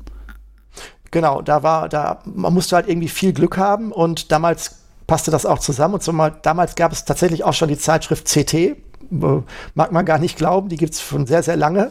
Und 1992 hat die äh, CT ein Bastelprojekt oder ein, ein, ein, ein Bericht ähm, äh, veröffentlicht über das sogenannte POGLI, das hieß das Power Glove Interface. Und da haben sie tatsächlich eine Platin-Bau- und Ads-Anleitung, ich glaube, man konnte es sogar bei denen bestellen, bin ich mir jetzt nicht mehr sicher, für einen Adapter, der tatsächlich den Nintendo Power Glove mit dem Nintendo-spezifischen Stecker auf der einen Seite annimmt, auf der anderen Seite ein serielles RS232-Signal draus macht und verarbeitet und auch eine Library dafür, eine serielle, also keine Library, sondern ein serielles Protokoll dafür veröffentlicht. Und damit konnte ich tatsächlich auch mit einem To Pascal-Programm ähm, damals ähm, den den, den, den, die Koordinaten und die Drehung dieses Power Gloves aussehen. Der hatte, zu, hatte auch glücklicherweise auch noch eine kleine Tastatur, die hattest du dann so auf dem, auf dem, auf dem Armrücken. Ähm, die konntest du dann auch drauf rumdrücken, die konntest du auch alles auslesen. Dann hatte, also das gut, dann hattest du jetzt ein, ähm, einen Helm, der dir was anzeigen konnte. Du konntest deine Position im, im Raum des Kopfes bestimmen. Du konntest deine Finger äh, sehen, wie du sie bewegt hast. Aber da brauchst du ja auch irgendwie, damit hast du jetzt zwar all die Sensordaten, aber wie kriegst du denn jetzt, wie, wie hast du das denn jetzt per Software wieder hingekriegt? Also hast, hast du dann äh, kommerzielle Software genommen oder hast du selber was programmiert? Ähm, ja, das ist tatsächlich so ein bisschen Sackgasse gewesen mit dieser Eigenkonstruktion, weil natürlich keiner für meinen Helm Software geschrieben hat, logischerweise, weil der, den gab es ja nirgendwo. Und es gab damals auch schon ähm, ähm, fertige Software. Ich habe auch vieles davon besessen. Zum Beispiel gab es damals das Domark 3D Construction Kit. Das ist sogar schon 91 erschienen äh, für MS-DOS. Das konntest du ganz normal bei Karstadt kaufen. Äh, das wurde über Bomiko vertrieben, 169 Mark damals, also das war alles nicht so äh, niederpreisig. Und damit konntest du schon auch richtig dreidimensionale Welten erzeugen, wie man sich das damals vorstellte, also sehr, sehr grob, sehr, sehr äh, äh große Treppenstufen in den Pixeln und dergleichen. Und du konntest dich dann auch schon darin bewegen. Das war auch damals so, auch ohne Helm war das damals so ein so, es war im Endeffekt war das wie Minecraft heute. Du hast, du konntest dir wirklich eigene 3D-Welten mit so einem Construction Kit, mit so Bausteinen erzeugen und konntest dich darin bewegen. Und die Leute, die daran Bock hatten, darauf Bock hatten, die haben dann tatsächlich ihre ganze Umgebung. Ich habe damals meine Schule nachgebaut, erinnere ich mich noch dran. Also das war auch alles sehr, äh, sehr, sehr auch schon verfügbar, aber natürlich nicht für meinen Helm ähm, benutzbar. Und deswegen das Einzige, was ich tatsächlich damals auf meinem Helm am Ende spielen konnte, äh, war tatsächlich Doom. Komme ich gleich noch drauf. Ich bin tatsächlich ehrlich gesagt dran gescheitert, äh, mit C-Engines und 3D-Programmierung tatsächlich äh, das, was ich auf dem Amiga mit Assembler einigermaßen hingekriegt hatte, nämlich 3D-Grafik zu erzeugen, das ist mir auf dem PC zu der Zeit nicht wirklich gut gelungen. Da ist mir einfach, da sind mir keine Libraries, keine, also 3D-Engine von vorne hochschreiben wäre nicht mein Ding gewesen und an Libraries und an fertigen Sachen ist mir nicht genug in die Hände gefallen, dass ich irgendwie beherrscht hätte. Ja, der PC war ja auch durchaus äh, rückständig, was das anging. Also was, was Grafik anging, war ja, hat es ja deutlich länger gedauert, bis der PC dort war, wo der Amiga war, als man das hätte erwarten sollen beim, bei einem Nachfolgegerät ne, oder so. Gerade was 3D-Grafik war am PC ja damals zu der Zeitpunkt, zu dem Zeit, wo der Amiga das schon konnte, ja wirklich gar nicht zu denken. Ja, Doom war ja auch keine 3D-Software, das war ja wirklich ein, ein Fake. Genau, und ähm, von wegen Fake und Doom. Ähm, ich konnte dann tatsächlich mit meinem Helm Doom spielen. Das war aber halt, ähm, dazu brauchte es zwei PCs. Das heißt, der eine PC hat Doom gespielt und hat das Videosignal für den Helm gemacht, dann auch wieder nur 2D, weil ich hatte nur ein, also Doom hat, macht ja kein stereoskopisches Bild, zumindest nicht die damalige Version. Und ähm, du konntest Doom mit der Maus auch steuern. Das heißt, ich habe mir einen PC genommen mit einem Turbo Pascal-Programm, das den, das den Power Glove ausliest ähm, also dieses den, das Tracking des Helms und den Handschuh über die Joystick-Ports des PCs und da ich ja die Hand aber auch nicht sehen konnte, weil ich hatte ja kein Raumtracking für die Hand, habe ich nur Gesten gemacht. Das heißt, ich konnte sagen, wenn du die, wenn du die Hand streckst, also so nach vorne streckst gefühlt, dann war das Stopp, also so, so die Handfläche zeigen. Wenn du ähm, eine Pistole äh, gemacht hast und hast den Zeigefinger gekrümmt, dann konntest du schießen. Und wenn du nur den Zeigefinger nach vorne gemacht hast und den Daumen nicht oben hattest, dann äh, bis hast du dich vorwärts bewegt. Und dieser PC, der das alles gemessen hat, der hat dann über ein serielles Nullmodem-Kabel dem anderen PC eine Maus vorgegaukelt. Das heißt, ich habe sozusagen einfach nur die, mein, mit meinem Helm und mit dem Handschuh Doom ferngesteuert als Doom-Controller, wenn du so willst. Das war tatsächlich mit dieser Konstruktion das bestmögliche Ergebnis, das ich damals mit meinen Mitteln und meinen Softwarekenntnissen auch erzielen konnte. Also leider dann doch enttäuschend, aber das Basteln hat trotzdem sehr viel Spaß gemacht. Heute wird man einen Raspberry Pi draufwerfen oder ein Arduino und wäre mit 30 Euro fertig, ne? Mit der, also mit dieser Idee, etwas fernzusteuern. Das stimmt, wobei du natürlich trotzdem ein Raumtracking-System, da musst du natürlich schon immer noch heute auch ein bisschen knobeln. Also die Lageposition schon, also so die, die, die, die Neigung und dergleichen, aber etwas im Raum wirklich XYZ-mäßig zu verorten, äh, ist heute auch immer noch, sagen wir, immer noch ein größerer Aufwand, so für den Homebrew-Bereich. Aber du musst ja ganz schön hot gewesen sein, weil bis jetzt höre ich immer, du hast es gebaut.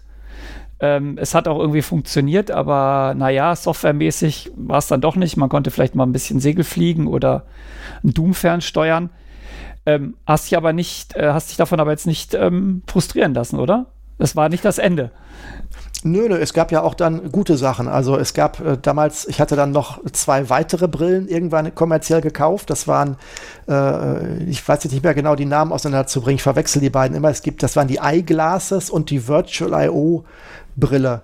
Ähm, die, ich glaube, Virtual I.O. war das, ähm, was als nächstes für mich kam.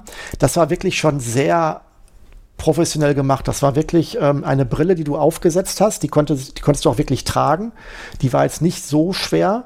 Ähm, die war sogar mit einem Prisma vorne versehen, dass du also auch durchgucken konntest. Das heißt, du konntest, das war eigentlich, eigentlich war es eine Augmented Reality Brille. Du hast wirklich oben über deinen Augenbrauen zwei Bildschirme gehabt, die nach unten gezeigt haben und die wurden durch ein ja, ich sag mal so, so dick wie zwei Radiergummis, ähm, äh, dickes Prisma wurde jedes davon in dein Auge umgeleitet, aber die Hälfte des Lichtes durch das Prisma konntest du noch nach vorne schauen. Das heißt, du kannst sowohl deine Umwelt verzerrungsfrei gesehen, gleichzeitig konntest du aber hochgespiegelt auch diese, die, ähm, die Bildschirm, das Bildschirmbild überlagert sehen.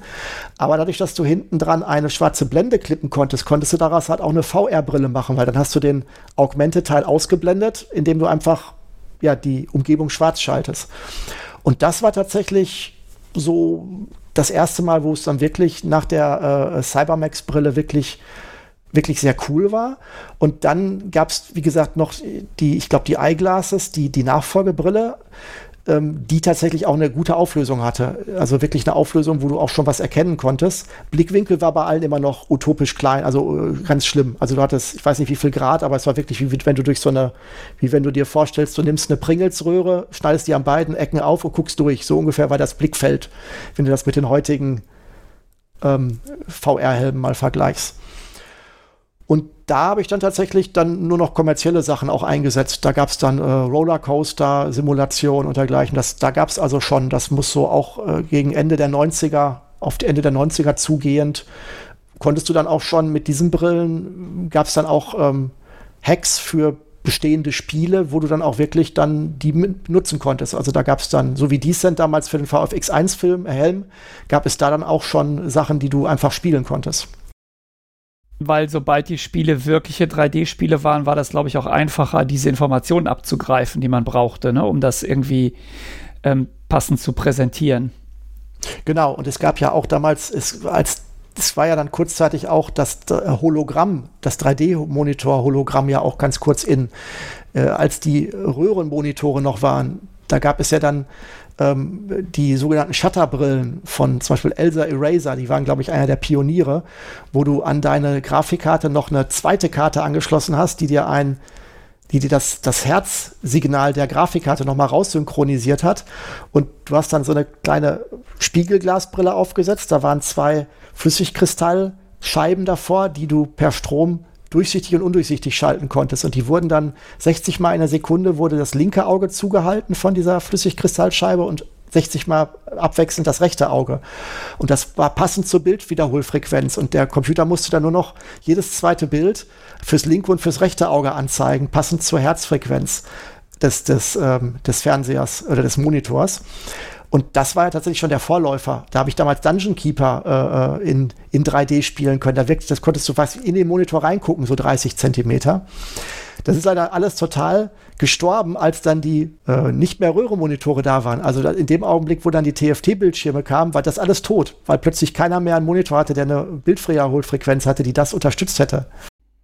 Mhm. Weil, die, weil die ersten TFTs so langsam waren.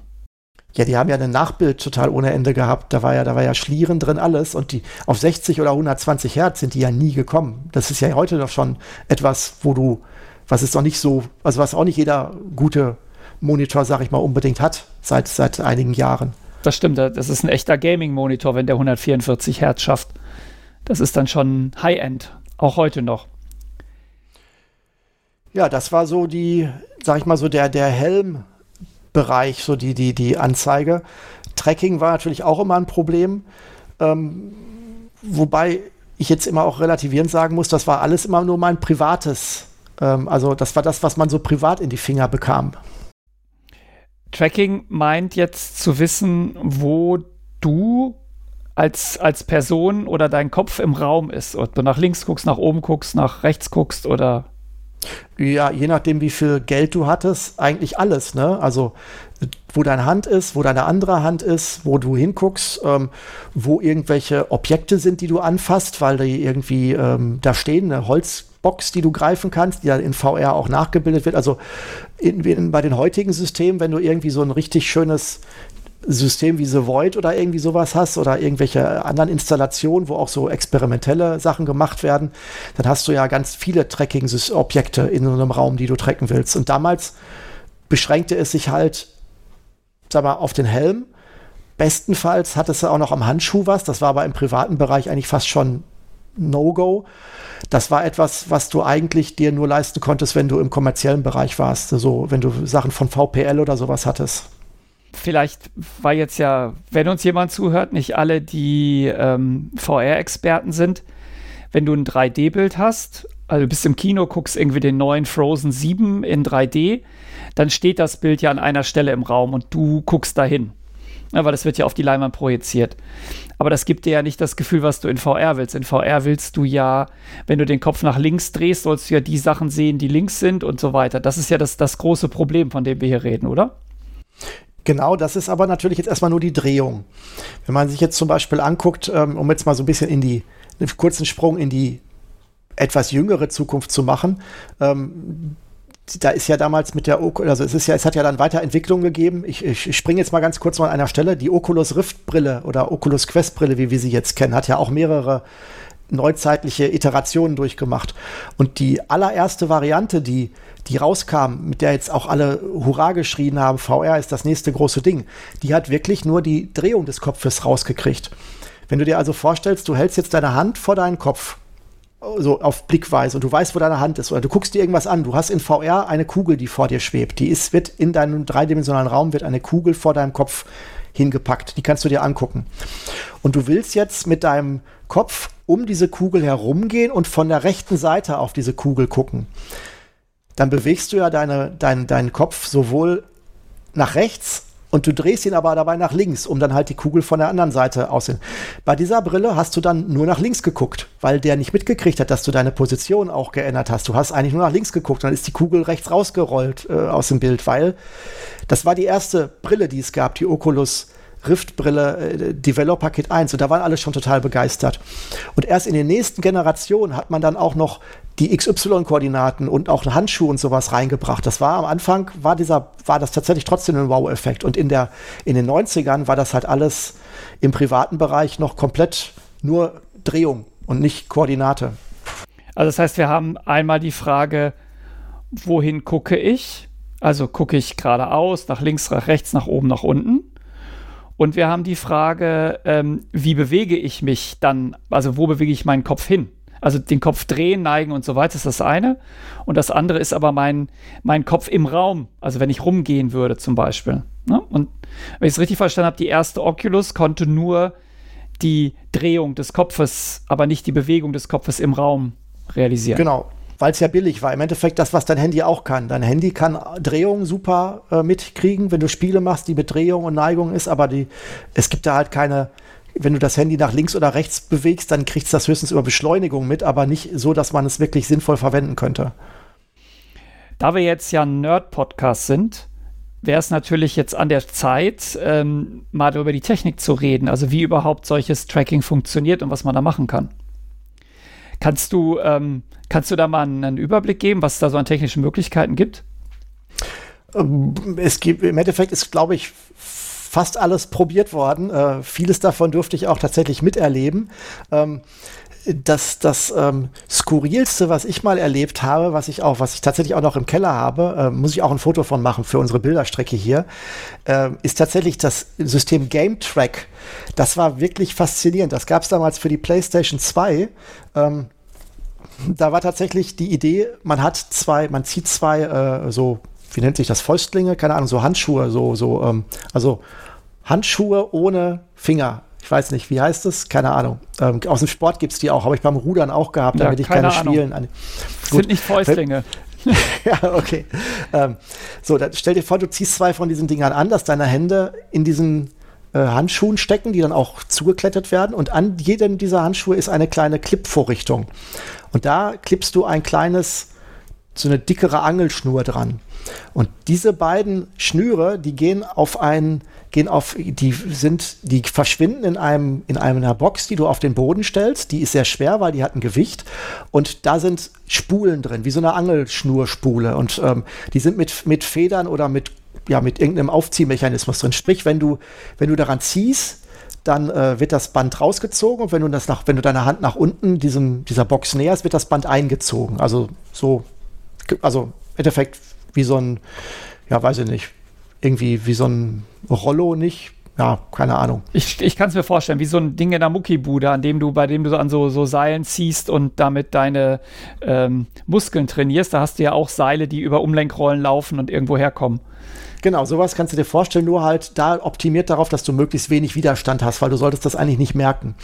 Und was dann das Coole war, ist, dass dieses Gerät stand mit einem Gewicht auf dem Boden und dieses das Seil zu deinen Händen bildet dann ja eine Linie. Das heißt, das verschwindet irgendwann da drin. Und da ist ja ein Austrittspunkt, wo dieses Seil dieses Gerät verlässt. Und da war so eine Art, ich sag mal, so eine Art Strohhalm noch um diesen, um den Faden, der auch an zwei Potentiometern wie so eine Art äh, Joystick befestigt war. Das heißt, wenn du dich im Raum bewegt hast mit der Hand, dann ist dieses Seil mit einem anderen Winkel senkrecht, also nicht senkrecht, sondern mit einem anderen Winkel in dieses Kist, in diese Kiste einge, äh, einge also sozusagen drauf drauf zugeflossen. Und dieser Winkel wurde über zwei Drehpotentiometer gemessen. Und gleichzeitig wurde die Umdrehung der Spindel, die das Rad, die, die, die den Faden aufgerollt hat, auch gemessen. Das heißt, sie konnten im Endeffekt den Vektor bestimmen. Das heißt, wenn du dran gezogen hast, wurde der Vektor länger. Und wenn du dich im Raum dann vorwärts, rückwärts, links, rechts bewegt hast, dann ähm, wurde der Austrittswinkel von diesem Punkt verändert. Das haben sie tatsächlich gemessen und rückgerechnet. Und dann konntest du dann mit diesen Handschuhen auf dem Bildschirm konntest du die sehen. Es gab so Boxspiele und solche Sachen. Und ich glaube, es gab sogar Golf. Da hast du diese zwei Pinne, äh, diese zwei Seile an einen Golfschläger gemacht. Einmal ein, einer wurde an dem oberen Teil des Golfschlägers festgeklipst, einer an dem unteren. Da konntest du damit auch golfmäßig ausschlagen. Und diese diese diese, diese Abbildung von deinen Handschuhen oder von deinem Golfschläger, die wurde in dem Bildschirm wirklich sehr exakt nachgebildet. Und das war das, das, das wahrscheinlich das Unbekannteste, vielleicht so, wenn man über VR nachdenkt. Ähm, und aber auch, ähm, ist ja jetzt nicht richtiges VR, sondern ist halt ein Tracking-System. Ähm, aber das auch das Interessanteste, weil halt voll mechanisch, also das ähm, ähm, ohne irgendwelche Licht und Ultraschall und irgendwas, sondern wirklich voll mechanisch und äh, gab es auch als kommerzielles Produkt für die PS2 ganz normal zu kaufen. Also ich habe, wie gesagt, eins im Keller sogar liegen noch. Bei dem Ding ging es ja darum, die Hände zu tracken. Also wo deine Hand gerade im, im Raum ist. Du hast das ja nicht an die Ohren geschnallt, sondern es ging ja darum, irgendwelche Handbewegungen nachzuvollziehen. Genau, du hättest aber auch genauso gut diese zwei Dinger vorne beide an den Helm dran klipsen können. Hättest du damit den Helm auch tracken können. Das wäre ja auch möglich gewesen. Also das könntest du für jedes Objekt, wo du, dass du mit einem Faden so dass er sich nicht beim Benutzen verknotet oder sowas verbinden hättest können, hättest du das machen können.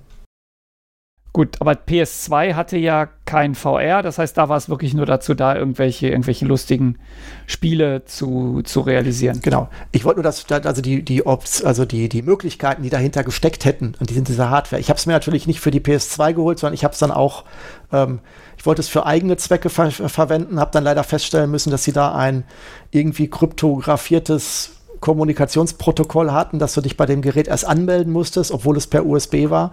Und ich hatte tatsächlich das Glück, dass der Hersteller, ich habe da einfach mal hingeschrieben, äh, und der hat mir tatsächlich dann einen nicht äh, äh ja, kopiergeschützte Hardware tatsächlich geschenkt und zugeschickt, die ich dann an PC ganz normal wie ein Joystick anschließen konnte. Fand ich auch nett. Hab, weiß ich auch nicht mehr, warum der das gemacht hatte. Ich hatte einfach nur gefragt und wurde mir dann zugeschickt. Wow, also, das ist aber, das ist aber super nett. Also du fragst bei einer Firma an, ähm, ja, ihr habt jetzt solche verschlüsselt, wie kann ich das irgendwie? Und dann schicken sie dir einfach eine unverschlüsselte Version. Das ist, das ist wirklich nice. Ich, ja, sogar auch ohne Kosten. Also ist ja auch die Hardware auch gewesen, mit Versand allem. Also ich habe es dann irgendwann in der Post gehabt und ähm, war erstaunt. Okay. Da hast du dann aber, glaube ich, einen echten Fanboy gefunden oder die waren drei Tage später pleite und haben sich gedacht, wir schicken nochmal einfach alles raus. Ja, ähm, das war, wie gesagt, das Skurrilste, was ich so gesehen habe. Ähm, äh, es gab dann noch viele andere Versuche. Äh, Im Profibereich war halt Magnetfeld immer das, was, ähm, was äh, verwendet wurde. Aber das konntest du privat äh, nicht mal ansatzweise bezahlen. Und damit jetzt nicht das Erdmagnetfeld, sondern die Profis haben tatsächlich damals äh, in den 90ern, ähm, ich glaube, da war dann auch VPL Research, haben das mit der NASA, glaube ich, auch sehr weit getrieben.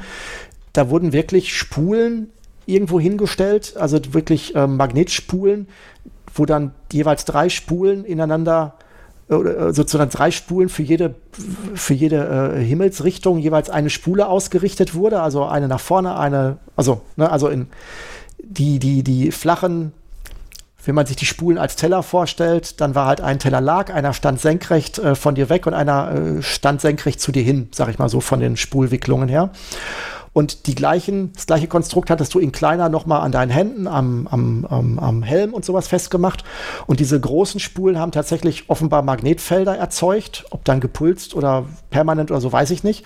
Und die kleinen Spulen haben tatsächlich ich glaube, auf Millimeter genau und auf, auf, auf wie viel Grad genau tatsächlich die, die relative Entfernung und die Drehung zu dieser Masterspule ermitteln können. Das heißt, du hast wirklich eine komplett unmechanische ähm, ähm, ähm, Positions- und auch Drehungsermittlung äh, relativ gehabt. Das heißt, du hast dieser großen Spule gesagt, du bist mein Nullpunkt und dann war eigentlich alles easy.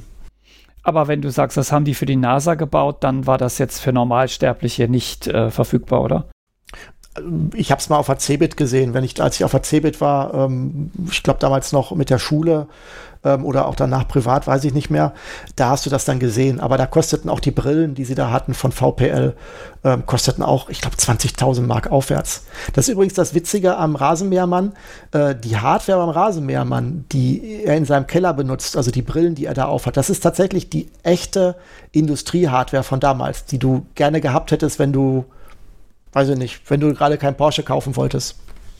Okay, aber die, das, was du, äh, was du dann siehst, ist nicht von, also das ist quasi dann der Fake, aber die Brillen sind echt. Genau, auch diese ganzen äh, Rotationsaufhängungen, äh, wo die dann drin hängen und sich dann das äh, sich alles bewegt.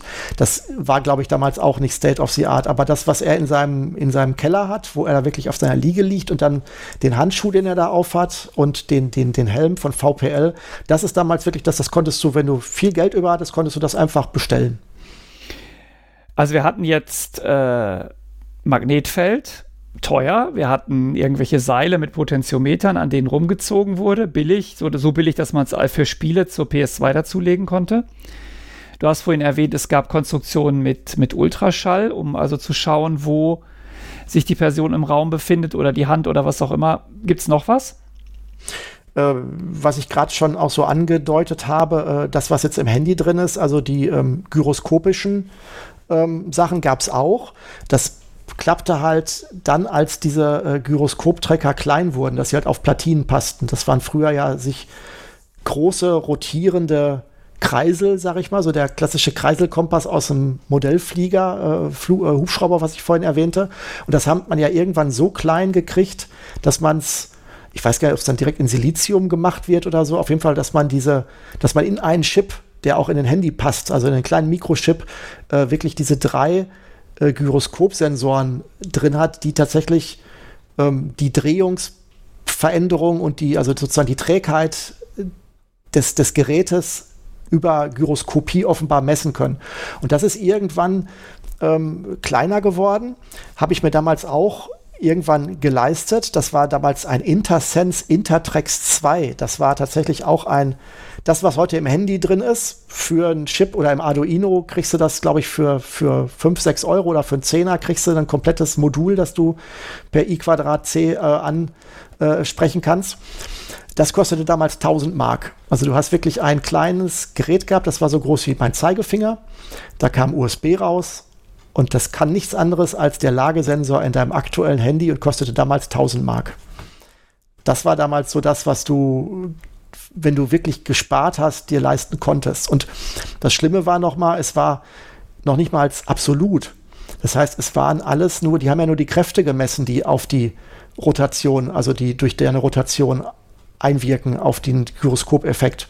Und das heißt, du hast nach vorne geguckt, du hast da mal schnell nach links geguckt und wieder nach vorne.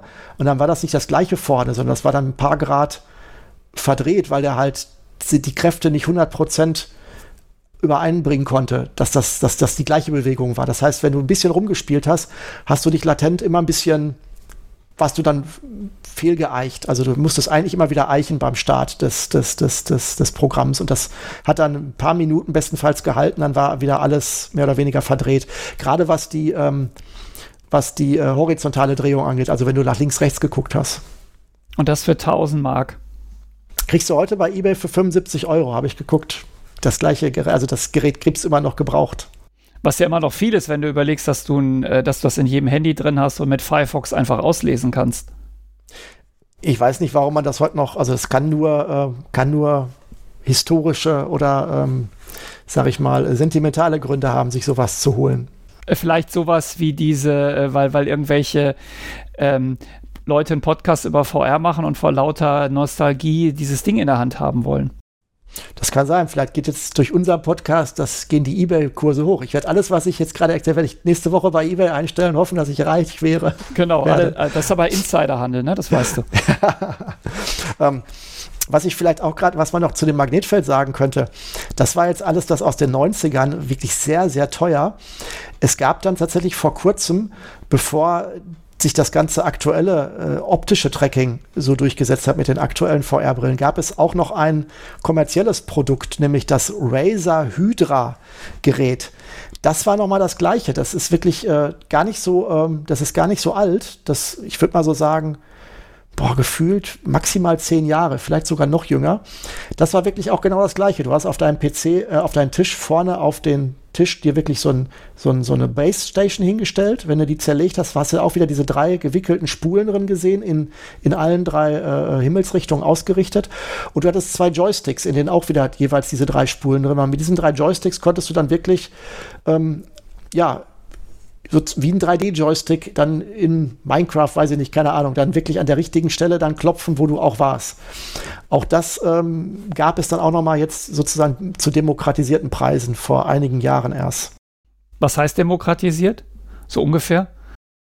Boah, ich würde jetzt, müsste jetzt lügen, aber ich glaube, das, das war im Bereich sicherlich irgendwie so ein, 200 Euro. Also das, was du auch für einen guten, ordentlichen Flight-Joystick für deinen Flugsimulator ausgeben würdest. Also teurer war es nicht. Okay, das ist ja, das ist ja ganz, äh, das ist in Ordnung. Das ist ja auch billiger als ein Handy. Ja, kommt aufs Handy an, ne? Ja, aber ein, ein billiges Handy hat auch keine ordentlichen Gyroskope drin. Ja. Und ähm, dann gibt es halt noch, dann gab es halt noch andere. Es gibt halt zum Beispiel den P, P5 Glav, ähm, den ich auch jetzt witzigerweise jetzt im Keller wiedergefunden habe. Der war in meinem Karton von meinem Developer-Kit des ähm, des VFX1 Forte, der hat das rein über Infrarot gemacht. Das heißt, du hast auf dem Tisch ähm, eine, eine, eine, eine Station gehabt mit einem Infrarot schwarz, also mit diesem typischen Infrarot-Kunststoff, der so für dich unsichtbar durchsichtig ist, aber für Infrarot durchsichtig ist. Und an diesem Handschuh waren auch dann zahlreiche äh, ja, Infrarot-LEDs dran. Ähm, wie der funktioniert hat, weiß ich allerdings nicht. Ob der schon ein optisches Tracking-System hatte oder ob, weil über, über Geschwindigkeit, so Time of Light ist ja in letzter Zeit erst auch verhältnismäßig günstig geworden. Ich kann mir nicht vorstellen, dass der das schon damals äh, gelöst hat. Der ist auch so, dürfte auch so 15 Jahre alt sein, hätte ich jetzt so gedacht. Okay. Ja, weil, weil weißt du nicht, ob da eine Kamera drin war oder sowas. Also das Nee, das war aber auch, das war niedrigpreisig. Da, da waren wir wirklich in einem noch günstigeren. Das ist auch relativ äh, schangelig, so dass die, die, ganze Konstruktion. Der hatte so Dehnungsmessstreifen in den Fingern, äh, in den Finger, äh, in den Elementen, die du hinten über die Finger geschnallt hast. Damit hat er sozusagen die Neigung hingekriegt. Der war aber auch nichts, was ich jetzt sagen würde, dass der hat Spaß gemacht. Das war eigentlich eher schon billig. Aber du hattest ihn.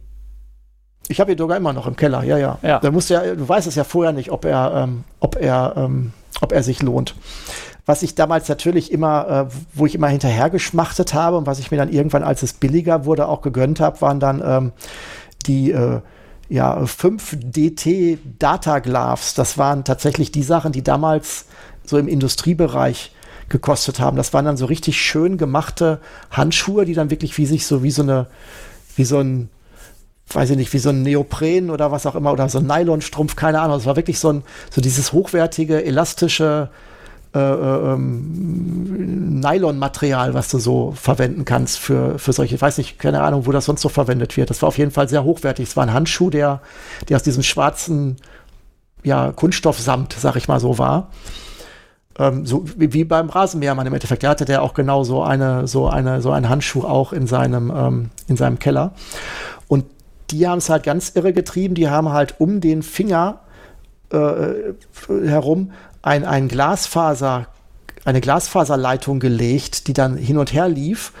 Und je nachdem, wie du den Finger gekrümmt hast, wurde offenbar die Wellenlänge oder die Intensität des, des, des, des Glasfaser, des Lichtsignals, was sie da durchschicken, wurde verändert und wurde dann von einer Elektronik gemessen. Und darüber wurde dann rausgefunden, wie weit du, wurde rausgefunden, wie weit dein Finger geneigt oder gekrümmt ist. Und ähm, so ein Ding habe ich tatsächlich auch dann irgendwann äh, günstig bei eBay geschossen und habe es dann tatsächlich mit einem Arduino auf aktuelle Technologie hochgepimpt und dann auch äh, verwenden können. Und das ist heute noch befriedigend. Das funktioniert super. Ich kann dir da, ähm, ähm, ähm um jetzt um zu springen, ähm, ich, ähm, ich habe damals für die Oculus äh, äh Development Kit 1 Brille, von der ich gerade sprach, ähm, habe ich, äh, die hat ja, wie ich gerade gesagt habe, die hat nur eine Drehung gehabt, die hat keine Raumposition gehabt. Da habe ich damals ein Experiment gemacht, da habe ich mich äh, mit der Kinect-Kamera, das ist ja auch ein Tracking-System, die kann ja auch deine, deine Raumkoordinaten ermitteln, habe ich dann sozusagen mich getrackt und habe dadurch das äh, 3D-Koordinatensystem ergänzt. Das heißt, ich habe der Oculus Rift-Brille gesagt, mach die Drehung, der Kinect habe ich gesagt, mach mal die Raumkoordinate und den Handschuh konnte ich dann über die Kinect auch äh, tracken. Und da habe ich den Arduino dran gepackt und der hat damit die Drehung, weil im Arduino habe ich dann noch ein Gyroskop für wesentlich weniger Geld, für einen Zehner oder sowas dran geflanscht und halt auch die, die, die Biegung der Finger, die Krümmung der Finger ausgemessen. Und ich habe bei YouTube auch ein Video dazu gemacht. Ähm, da siehst du tatsächlich, wie ich den Handschuh vor dem Bildschirm halte und ihn drehe und ähm, neige und die Finger krümme und es wird in Echtzeit auf dem Bildschirm übertragen, sowohl die Geste als auch die Rotation. Also diese Handschuhe lassen sich noch zu einem lassen sich noch zu einem aktuellen Hardware-Nutzen auch upgraden. Wobei das jetzt auch schon mittlerweile alles wieder überholt wird. Heute will ja keiner mehr Handschuhe haben. Nee, heutzutage hat man halt irgendwelche Controller in der Hand mit irgendwelchen lustigen, kreisförmigen auch da, Dingern. Auch das ist ja nur ein Placebo. Eigentlich willst du ja gar nichts mehr haben. Du willst ja, dass deine Hand von einer Kamera gefilmt und mit KI erkannt wird und das direkt gemacht wird, so wie es die Oculus Quest Brille mittlerweile kann, experimentell. Okay, das ähm, hatte ich jetzt noch nicht gesehen, aber das ist die Zukunft. Die Zukunft ist gar keine Handschuhe, gar keine Controller. Ich strecke den Finger raus und es geht los. Das ist zumindest das, was man haben möchte, denke ich mal, ne? weil du willst ja nicht irgendwas tragen und willst nicht einen abstrakten Controller haben, wenn du deine Hand sehen könntest und so. Das Schlimme ist ja, selbst wenn du die Oculus Controller hast oder die Valve Controller, ist ja nicht nur, es gibt ja mittlerweile ganz viel Konkurrenz ähm, oder HTC und wie sie alle heißen, dann äh, zeigen dir total viele Programme ja am Ende deiner Hand, obwohl du ja diesen Joystick in der Hand hast. Das, also das will man ja eigentlich nicht. Eigentlich willst du deine Hände haben, so als wenn du, zumindest wenn du Sachen antippst oder wenn du irgendwas bewegst, was greifst oder sowas. Um jetzt so Joystick-Spiele oder Spiele, wo du eine Waffe in der Hand hast, da könnte ich mir noch vorstellen, dass es attraktiv ist. Aber wenn du irgendeinem Nicht-VR-Kenner einfach auf einer Messe den Helm aufsetzt oder die Brille aufsetzt und der soll einfach was machen und der guckt dann seine Hände und sagt, oh, sind das meine Hände? Das ist doch super, wenn der nicht noch was anfassen muss und muss jetzt lernen, das ist die Drucktaste, das ist die Feuertaste und wenn du hier drückst, dann passiert das und das. Ja, klar, kann ich mir schon vorstellen, dass das die Zukunft sein könnte. Ist es das zu den Controllern und zum Tracking oder gibt es da noch, noch, haben wir irgendwas vergessen? Ich glaube, mir fällt jetzt nichts mehr ein es gibt jetzt noch im 3D-Designer-Bereich gibt es noch was, was auch für VR so ein bisschen eingesetzt wurde. Das sind so diese, diese Space-Mäuse. Ich weiß nicht, das ist so ein, so ein, ähm, das sind so, früher waren es Kugeln, die du auf deinen Tisch gestellt hast. Also du hattest so, so, so einen Klotz auf dem Tisch, da guckte eine Kugel raus und hast du dann mit deiner Hand diese Kugel gegriffen. Die war so groß wie eine Orange vielleicht, sage ich mal, oder eine Mandarine. Und dann konntest du durch Druck auf diese Kugel konntest du dann ähm, dich im Raum bewegen. Also wenn du die Kugel nach vorne gedrückt hast, dann wurde, hast du nach, konnte, wurde ein Druck nach vorne, hast du eine Bewegung nach vorne gehabt. Es war eigentlich ein, ein 3D-Joystick, wenn du so willst, die sie da damals äh, konstruiert haben. Die gibt es immer noch. Die sind nämlich cool, wenn du auch so Unity-Designer bist und du möchtest, wir mal, 3D-Objekte oder du willst 3D-Studio Max oder sowas machen und willst Objekte bearbeiten und sie drehen und willst das nicht mit Tastatur und Maus machen, dann kannst du eine Hand auf diesem, auf dieser Kugel oder heute sind es so Pucks haben und kannst dann wirklich das Ding gefühlt drehen, als wenn du es in der Hand hättest. Das ist aber dann kein Tracking im eigentlichen Sinn, das ist dann einfach ein innovatives Eingabegerät, was gut zu VR passt. Genau, das könnte man jetzt noch vielleicht so äh, im, im, im, im, sag mal so im äußeren Bereich vielleicht noch dazu zählen, weil es auch sehr früh für VR mal verwendet wurde, als es halt noch kein Handtracking gab. Weil du musstest ja früher dich auch schon vorher, vorher bewegen und ein Joystick, wenn du in VR bist und hast den, die Brille auf und willst nach oben senkrecht fliegen oder du willst nach links gehen oder du willst nach links drehen, dann konntest du mit einem normalen Joystick das ja nicht bewerkstelligen. Du hast ja nur drei Bewegungsgrade bestenfalls gehabt. Gut, wenn, wenn wir jetzt mal, ähm, lassen wir jetzt mal das, das Tracking und die, die Controller beiseite. Wir haben jetzt ja über die, über so ein bisschen über die Entwicklung der kommerziellen und deiner Brillen gesprochen. Leider warst du ja nie zum richtigen Zeitpunkt am richtigen Ort, um damit Millionär zu werden.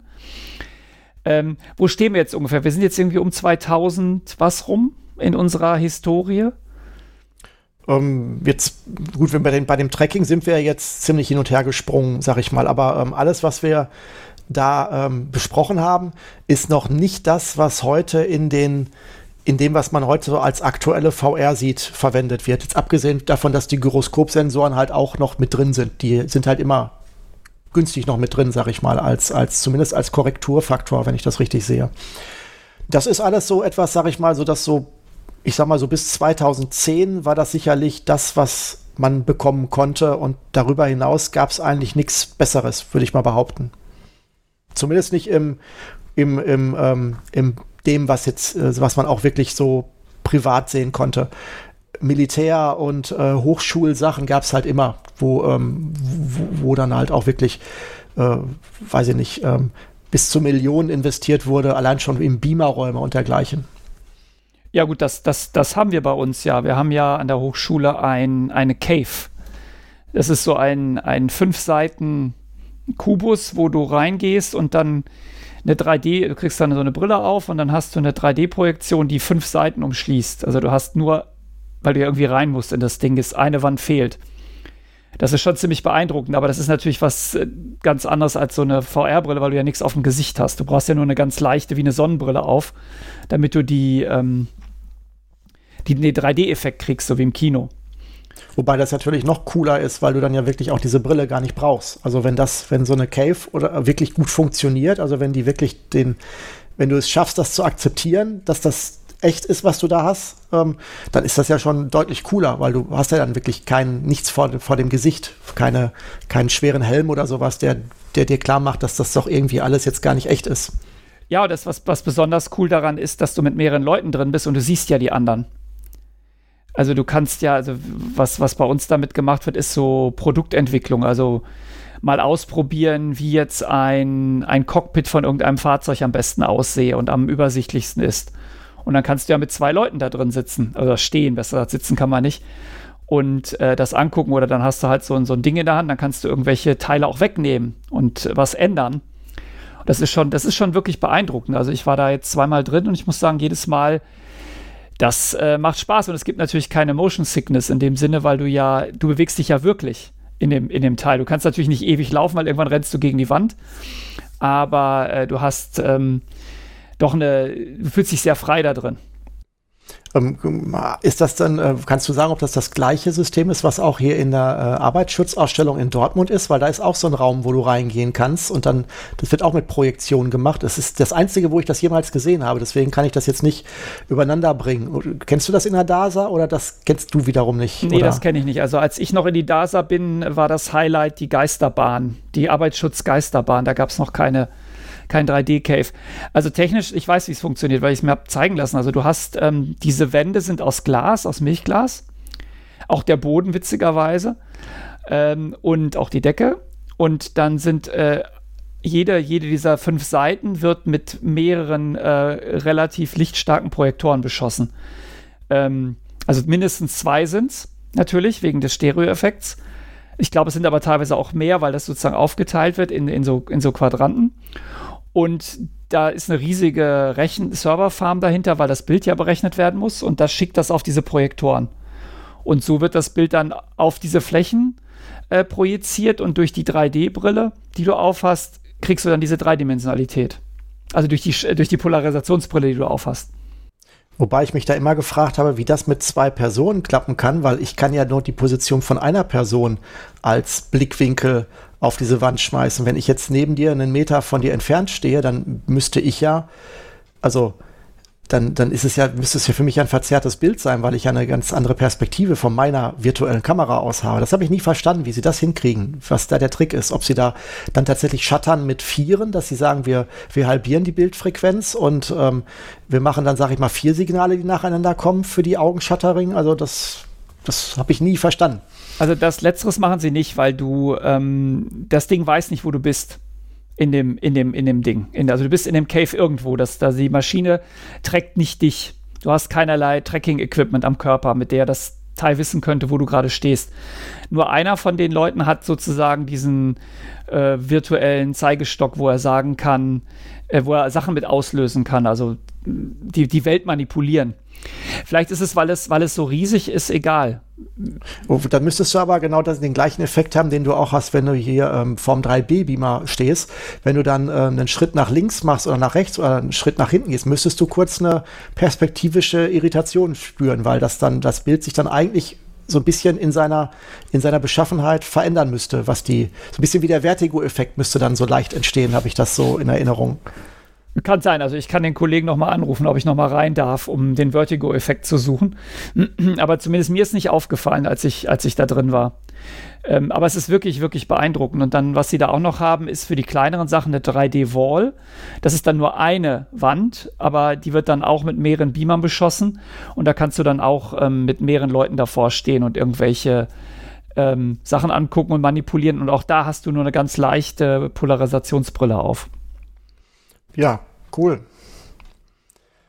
Das ist natürlich dann so High-End. Das Spannende ist, dass es das ja aber auch schon seit sehr langer Zeit gibt. Ne? Das war eben, also die haben, das, also diese Cave ist ja jetzt wirklich nicht wirklich von der Idee her nicht neu. Und man hat die, glaube ich, schon vor sehr langer Zeit da mit den damals richtig teuren Workstation-Rechnern dann auch schon ähm, so aus dem Architektur- oder wie auch immer Bereich dann ja auch befeuert. Also das gab, wenn man genug Kohle hatte, gab es das ja schon sehr früh, diese, diese Art von Konstruktion. Ich denke, weil, ja, weil das, das äh, der Vorteil ist, du musst es ja nicht miniaturisieren. Sondern du kannst ja, es sind ja sowieso riesige Wände und da kannst du auch riesige Beamer hinstellen oder riesige Fernseher oder was auch immer. Und das ist ja bei, bei einer, bei einer VR-Brille das Problem, es muss ja auf deinen Kopf passen, ohne dir irgendwie den, den Nacken zu, zu strapazieren. Genau, und du kannst dann auch eine beliebige Auflösung fahren, was dein Beamer halt hergibt oder mit mehreren Beamern. Das ähm, sogar, das ist dann cool. Was tatsächlich ähm, tatsächlich, wo wir gerade von äh, äh, Neuzeit und was es damals so an Tracking gab, sprechen, das ist ja eins der Kernprobleme auch der, der, der, der, ähm, der, der Brillenhardware gewesen, nämlich die Optik. Das heißt, ähm, die, die teuren Systeme, wenn ich das richtig in Erinnerung habe, die es damals gab, die waren deshalb auch so teuer, weil sie eine, eine, eine sehr teurer zu gefertigende äh, Optik drin hatten, die halt diese, die halt das Bild möglichst breit aufzieht, weil das ich so einen kleinen Blickwinkel hatte bei dem äh, VFX-Helm. Das lag halt darin, dass da einfach auch noch eine Lupe drin war, so eine Linse, wie aus dem Dia-Betrachter, den ich vorhin genannt hatte. Die teuren Systeme hatten tatsächlich ausgefeilte äh, Linsensysteme von namhaften Herstellern, so wie Zeiss oder sowas, die wirklich dafür äh, konstruiert waren, dass sie dein dein, dein, deine Blickrichtung so weit aufdehnen auf die Monitore oder umgekehrt die Monitore so groß wirken lassen, äh, dass sie dass, dass du trotzdem ein großes Blickfeld hattest. Und ähm, da war natürlich der Trick zu sagen, du willst jetzt auch keinen Glasbaustein mit einem Kilo vor den Augen haben, sondern es dann so hinzubekommen, dass diese Prismenkonstrukte oder diese Linsenkonstrukte so leicht waren und nicht so tief, dass sie trotzdem dir die Breite gezeigt haben. Und das hat es damals auch sehr teuer gemacht, dass es halt für dich als Privatperson nicht erschwinglich war, weil da konntest du ja nicht einfach Plastiklinsen reinmachen, so wie das bei dem äh, Billighelm der Fall war. So, jetzt haben wir ja einen ziemlichen äh, umfangreichen Weg. So haben wir, haben wir dich begleitet durch deine, durch deine VR-Historie. Wir stehen jetzt irgendwo 2000 irgendwas. Da ist ja dann auch viel passiert in der, in der VR-Welt. Jetzt vielleicht, um, um das Ganze so ein bisschen abzurunden, was würdest du denn sagen, ähm, wo stehen wir eigentlich heute? Also heute sitzt ja niemand mehr im Jugendzimmer mit äh, kiloschweren Schwarz-Weiß-Fernsehern auf dem Kopf, sondern kannst du kannst vielleicht nochmal dein, deine, deinen Eindruck, ich weiß, das ist riesig, ein riesiges Thema, aber deinen Eindruck VR 2021 plus plus geben? Ja, kann ich mal machen.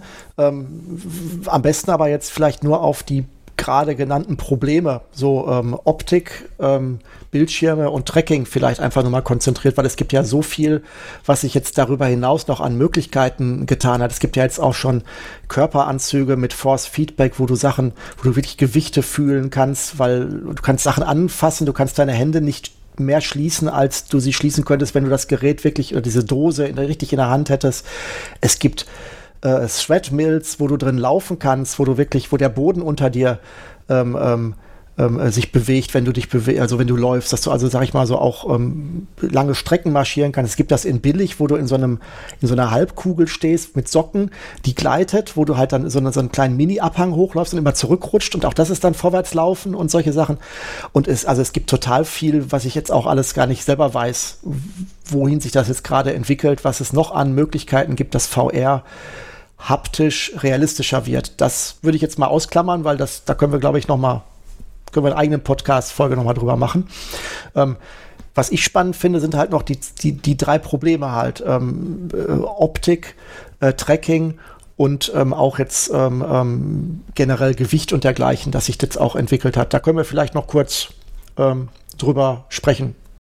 Ja, dann, dann mach doch mal. Dann erzähl, erzähl, weil du bist ja hier der Experte. Ich, ich habe jetzt zwar eine Oculus äh, Quest, glaube ich, in der Ecke liegen und kann damit Beat Saber spielen, aber ähm, mehr Kompetenz habe ich ja nicht. Ja, gut. Aber das ist ja schon, da hast du ja schon im Endeffekt ein, ein geniales Gerät, was ja wirklich, wenn du das vor 30 Jahren jemandem gezeigt hättest, hätte der ähm, als, als gesagt, das wird es mal irgendwann geben, hätte der, ob der es geglaubt hätte, weiß ich nicht. Keine ja, Ahnung. Vor 200 Jahren wäre ich als Hexe verbrannt worden für den Besitz von dem Teil. Ja. Gut, also äh, vielleicht äh, fangen wir mit dem Kernproblem an, was ich gerade auch angesprochen hatte, dass du zu kleine Bildschirme mit einer zu großen Linsenoptik äh, damals brauchtest. Und ähm, das hat man jetzt einfach heute so gelöst. Also da muss man tatsächlich sagen, die, diesen, alles, was wir jetzt haben an VR, dass es überhaupt wieder losgegangen ist, ähm, äh, war nicht selbstverständlich, weil man muss sagen, in den 90ern war der Markt verbrannt. Man hat versucht, mit dem Unzulänglichen, was wir gerade besprochen haben, einen Hype zu erzeugen, hat gesagt, tauch in virtuelle Welten ab. Wie gesagt, die, der, die Pearl-Werbung für den VFX1-Helm war sehr war sehr, ähm, war sehr, ähm, wie soll ich sagen, also sie war sehr selbstbewusst, könnte man sagen. Und ähm, das hat es halt überhaupt nicht gebracht. Also wer das ausprobiert hat und jetzt, sag ich mal, ähm, jetzt nicht so total äh, auch die Zukunftsvision schon im Blut hatte, der hat da relativ schnell gesagt, ja, da gebe ich keinen Euro oder keine Mark für aus. Das ist äh, unausgegorenes äh, Spielzeug. Und dann hat tatsächlich ähm, 2012, glaube ich, ein, ein, äh, ein Mann namens Palmer Lucky ähm, angefangen zu sagen, ich äh, akzeptiere das nicht, ich ähm, möchte VR für mich haben. Ich möchte das tatsächlich jetzt vorantreiben. Und der hat dann tatsächlich Prototypen gebaut. Ich glaube 2012 war das. Hat das dann ähm, auf der E3 2012 für Doom 3 vorgestellt. Ich glaube John Carmack war da sogar, hat das gezeigt bekommen oder sogar präsentiert. Das heißt, der hat damit, das war noch so ein so ein Prototyp, der war, bestand, glaube ich, nur aus Duct Tape irgendwie zusammengeklebt. Das war also wirklich ein Prototyp. Und da haben dann alle, die das Ding aufgesetzt haben und das getestet haben, gesagt, wow, ich bin drin. Ich, ähm, ich, ich bin so geflasht, ich habe jetzt hier plötzlich ein Blickfeld, ich sehe in 3D, habe ich das Gefühl, ich bin in einer fremden Welt. Und der hat das wirklich sozusagen auch in seiner Garage zusammengebastelt. Und der hat halt eine Sache gemacht, die, die tatsächlich genial ist. Der hat einfach ein großes ich glaube, Handy-Display oder sowas genommen. Es hat also ein sehr großes Display genommen und das, oder auch zwei, ich weiß es nicht genau, und das als vor deine Augen montiert mit dieser Helmbrille. Und das Problem war, mit den Linsen, die es für die bisherigen Brillen gab, wenn du da drauf geschaut hast, dann war das Bild so weit am Ende, dass du am Rand dieser oder relativ schnell am, am also auf, wenn du nach vorne geguckt hast, hast du ein relativ gutes Bild gesehen. Aber sobald du ein bisschen den, den, das, das Blickfeld hier, den Rand angeguckt hast, hast du halt diese typische Verzerrung gesehen, dass du dann, wenn die du bei Linsen hast, bei billigen Linsen, wenn du zum Rand kommst, ich glaube, nennt sich ist das, das schon die chromatische Abruvation oder wie es heißt? Chromatische Aberration heißt das. Das Aberration. ist, wenn die, wenn die Farben auseinandergepflückt werden. Genau.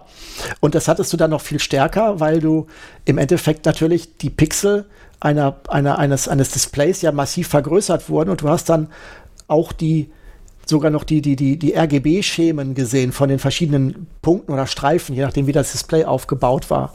Und ähm, das war natürlich nicht gut. Und das Coole ist halt, dass alles, was man damals in den 90ern mit teurer Optik gemacht hat, wurde da einfach ähm, per Software und per Rechenpower gelöst. Das heißt, die Idee, wenn ich es richtig verstanden habe, war, ähm, du akzeptierst, dass deine Linse minderwertig ist und dass du diese totale Farbverschiebung und diese, diese Pixeligkeit der, der verschiedenen RGB-Pixel, das akzeptierst du. Und du schreibst dir aber ein Live- Filter, ein, ein Shader für deine, für deine Grafikkarte, die diese Verzerrung rückrechnet und das Bild bereits sozusagen invers verzerrt auf deinem Display zeigst. Das heißt, wenn du dir das Bild angeguckt hast, dass die, dass die Oculus Rift Brille dir eigentlich liefert, dann war das schon von sich aus verzerrt. So fischaugenartig, sag ich mal.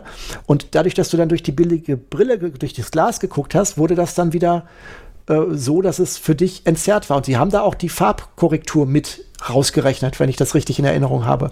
Das ist natürlich ein genialer Schachzug, dass du sagst, du kannst billige Hardware einsetzen, billige Optik und du ziehst es einfach durch, durch, durch Rechenpower wieder gerade, die damals durch Grafikerbeschleuniger, Grafikkarten, ich meine, das sind die Zeit von Doom 3, das waren schon ordentliche Grafikkarten, die sowas schon konnten.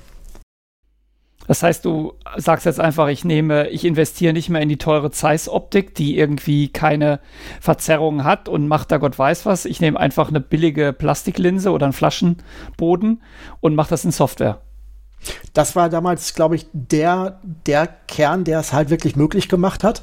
Leider haben sie dann bei den, bei den, ähm, bei den neueren Versionen, ich, ich glaube, Fresnel-Linsen oder wie es sich heißt, heute nur Fremdwörter für mich, ähm, diese Linsen mit diesen, mit diesen sehr, sehr riff, riffeligen ähm, Mikrolinsen, die da alle irgendwie reingearbeitet sind. Und das führt natürlich bei den neueren Brillen so ein bisschen zu diesem Ghosting, dass du dann diese, diese, diese, diese, diese, diese Strahlen hast. Wenn du in einem sehr dunklen Szenario bist und hast sehr, sehr helle Punkte, dann hast du plötzlich so, so, so äh, Schlierenschatten in den Brillen, aufgrund, dass sie die Linsenform, äh, die Linsenart gewechselt haben von diesem Development Kits äh, bis hin zu den aktuellen Geräten. Aber da sind irgendwie auch alle drauf aufgesprungen, habe ich so das Gefühl. Also die meisten kommerziellen Geräte haben momentan diese Art von Linse. Also das ist schon mal ein ziemlich knalliger Punkt. Natürlich sind in der Zwischenzeit auch die Displays besser geworden. Du konntest damals, du hast ja vorhin Cardboard angesprochen. Das war ja auch so ein Zwischenschritt da hat man einfach ein Handy genommen, hat dann auch billige Linsen vorgemacht, aber die noch nicht entzerrt, äh, äh, grafisch. Mhm. Ja, so, das, so ein Cardboard hatte ich auch, aber das Problem war, ich hatte zu der Zeit ein HTC-Handy und das hatte keine brauchbaren Gyrosensoren, deswegen hat das keinen Spaß gemacht. Also es hat nie gestimmt, deswegen habe ich damit wieder aufgehört. Ich habe es auch irgendwann weggeschmissen. Hm. Das, Samsung hat das ja mit dem Galaxy Gear relativ weit getrieben. Die haben ja sogar eine Plastik Housing, ein Plastikhousing gemacht, wo man dann ihr eigenes Handy reinlegen konnte und das dann sozusagen professionalisiert als Brille hatte. Das war, ich würde das war so die Übergangsphase, die dann halt noch so, die so noch so äh, sich daran gewanzt hat zwischen den, äh, zwischen der äh, dunklen VR-Vergangenheit und der jetzigen Zeit. Und, ähm, und dann kam ja 2013 tatsächlich jetzt, ähm, hat, die Firma Oculus ja dann hier von Palmer Lucky dann das Development Kit 2, äh, 1 rausgebracht.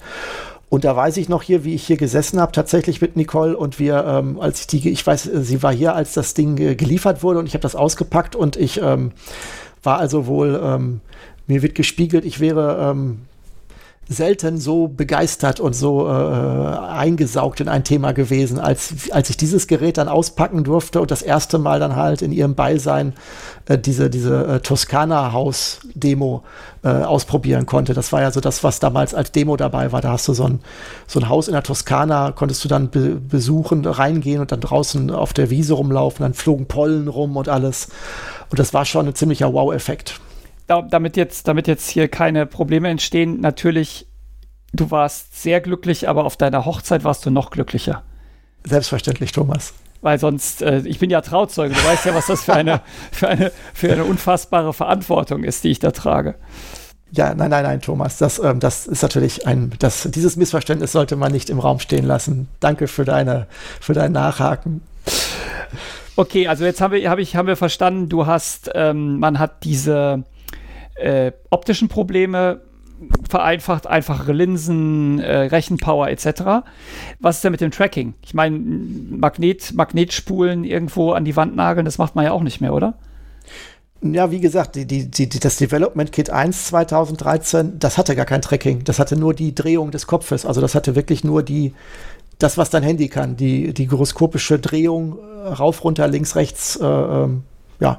Und, ähm, trotzdem waren alle begeistert. Also ähm, es kam dann halt, es haben dann halt alle dafür ähm, mit dem Software Development Kit dann, äh, Kit dann ähm, ähm, Programme geschrieben, die halt dann einfach nur einen, eine, eine statische äh, Kopfposition brauchten. Äh, teilweise absurde Spiele. Du hast dann teilweise, ähm, hast du so eine Art, so eine Art Pong gespielt, dreidimensionales Pong. Du warst in so einem Tunnel und vor deinem Kopf schwebte ein, ein, ein, ein, ein, ein kleines Brett und wenn du den Kopf gedreht hast, hast du das, das, das Brett mitgedreht und du musstest sozusagen den Kopf, dann kam diese Pongkugel auf dich zu, du musstest den Kopf dann dahin drehen, dass dieses Brett da war, wo die Kugel dann abprallen musste. Also sozusagen äh, mit diesem, also mit deinem Kopf dann diese, aber nur durch Drehung halt. Du konntest nicht links, rechts gehen, das ging halt nicht. Das waren schon interessante Auswüchse, die da entstanden sind. Und ähm, das war aber trotzdem hoch akzeptiert. Du hast dann halt sowas wie Rollercoaster gemacht, äh, Programme oder irgendwelche anderen Sachen, wo du halt mit Joystick dich dann bewegt hast, was natürlich auch zu ordentlicher ähm, äh, Sehkrankheit geführt hat, weil ähm, die Latenz war zwar nicht so hoch wie vorhin angesprochen, aber der Körper mag es trotzdem nicht, wenn er, wenn das Auge einen anderen Eindruck der Bewegung liefert als das Innenohr. Weil, wenn ich es richtig verstanden habe, ist es so, die Augen sagen, hui, wir bewegen uns und die Ohren sagen, hui, wir bewegen uns nicht. Und dann sagt das Gehirn, oh, unterschiedliche Sinneseindrücke, wir sind vergiftet, lass mal alles raushauen, was wir haben. Und ähm, dann wird dir halt schlecht und dann musst du dich übergeben, weil der Körper meint, er muss das Gift loswerden. So habe ich es zumindest mal äh, erklärt bekommen. Und ähm, das ist vielleicht nicht das, was man haben will. Deswegen äh, ist das ist auch noch ein sehr ungelöstes Problem in der aktuellen VR, dass, äh, dass Leute, die nicht, ich sage mal in Anführungsstrichen, trainiert sind oder auch nicht affin sind, ähm, dass denen relativ schnell schlecht wird, wenn sie in einem in, einem, in einer VR-Anwendung sind, wo sie bewegt werden. Das kann man äh, ein bisschen kitten, indem man sagt, man setzt die in ein Auto, wo du dann noch so als internes Bezugssystem so die, das Auto als seine Karosserie von innen hast, das Cockpit, dann ist es nicht so schlimm, weil du hast das Auto als Bezugssystem und das funktioniert auch so ein bisschen.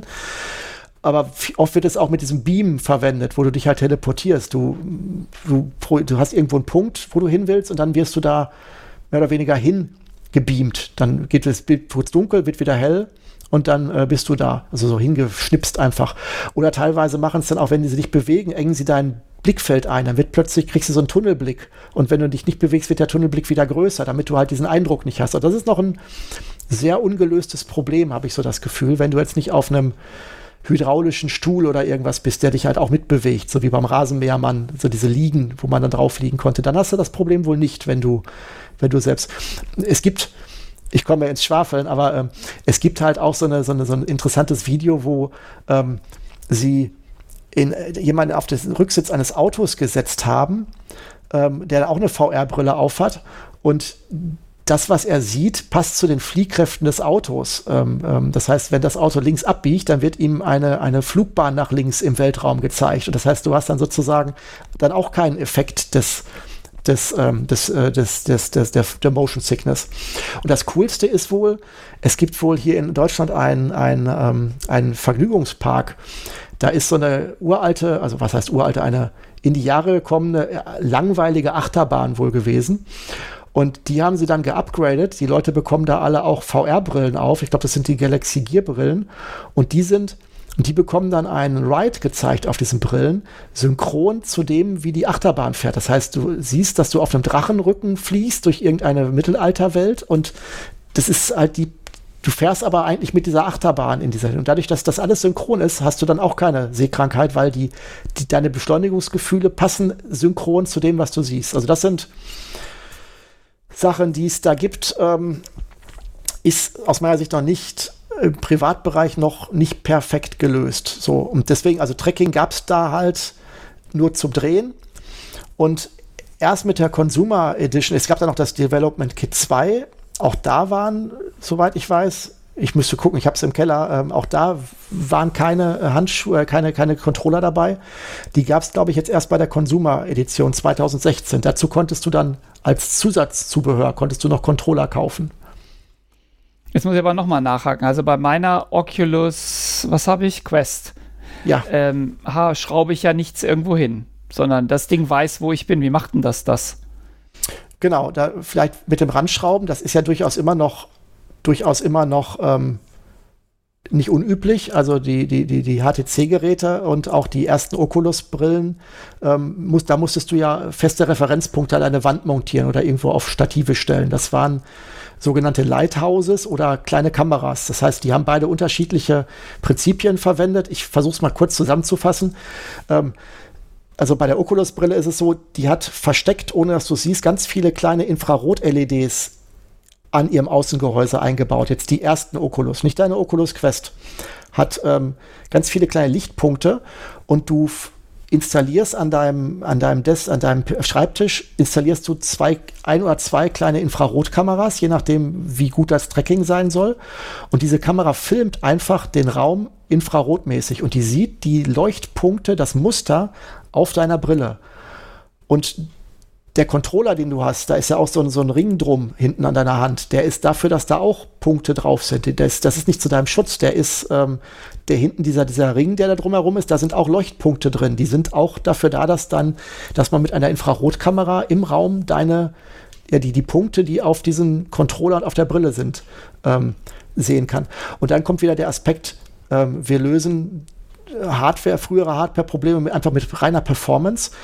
Du musst da jetzt nicht irgendwie ähm, ähm, ähm, bei der Oculus-Sache musst du jetzt nicht irgendwie Lichtgeschwindigkeit oder was auch immer ähm, äh, ausprobieren, sondern die filmt einfach das Bild und es wird über Algorithmik, wird einfach, werden diese Punktmuster, die da sind, werden einfach errechnet mathematisch und es wird darüber herausgefunden, auch durch die Verteilung der Punktmuster und durch die Entfernung der Punktmuster zueinander, wird einfach eine Projektion errechnet, wie diese Punktmuster wie die Brille gerade schauen muss und wo sie sein muss, damit diese Punktmusterprojektion so entsteht, dass sie dem Kamerabild entspricht. Also die, sie interpretieren einfach über Tracking, über reines optisches Tracking vom Videobild, wo du gerade bist und wie du gerade, äh, wo du gerade hinschaust.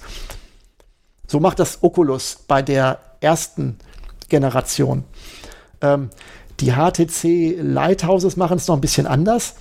Die im Endeffekt, da ist ein Laser drin, der, der, der ähm, in, de, in, de, in dem Gerät, das du statisch montierst, da ist ein Laser drin, der macht im Endeffekt eine Laserwand. Der dreht sich ganz schnell, projiziert dadurch eine, eine Laserwand, wie in der Disco. Wenn du da einen Nebel drauf hast, würdest du, so ein, würdest du eine Wand sehen von dem Laser.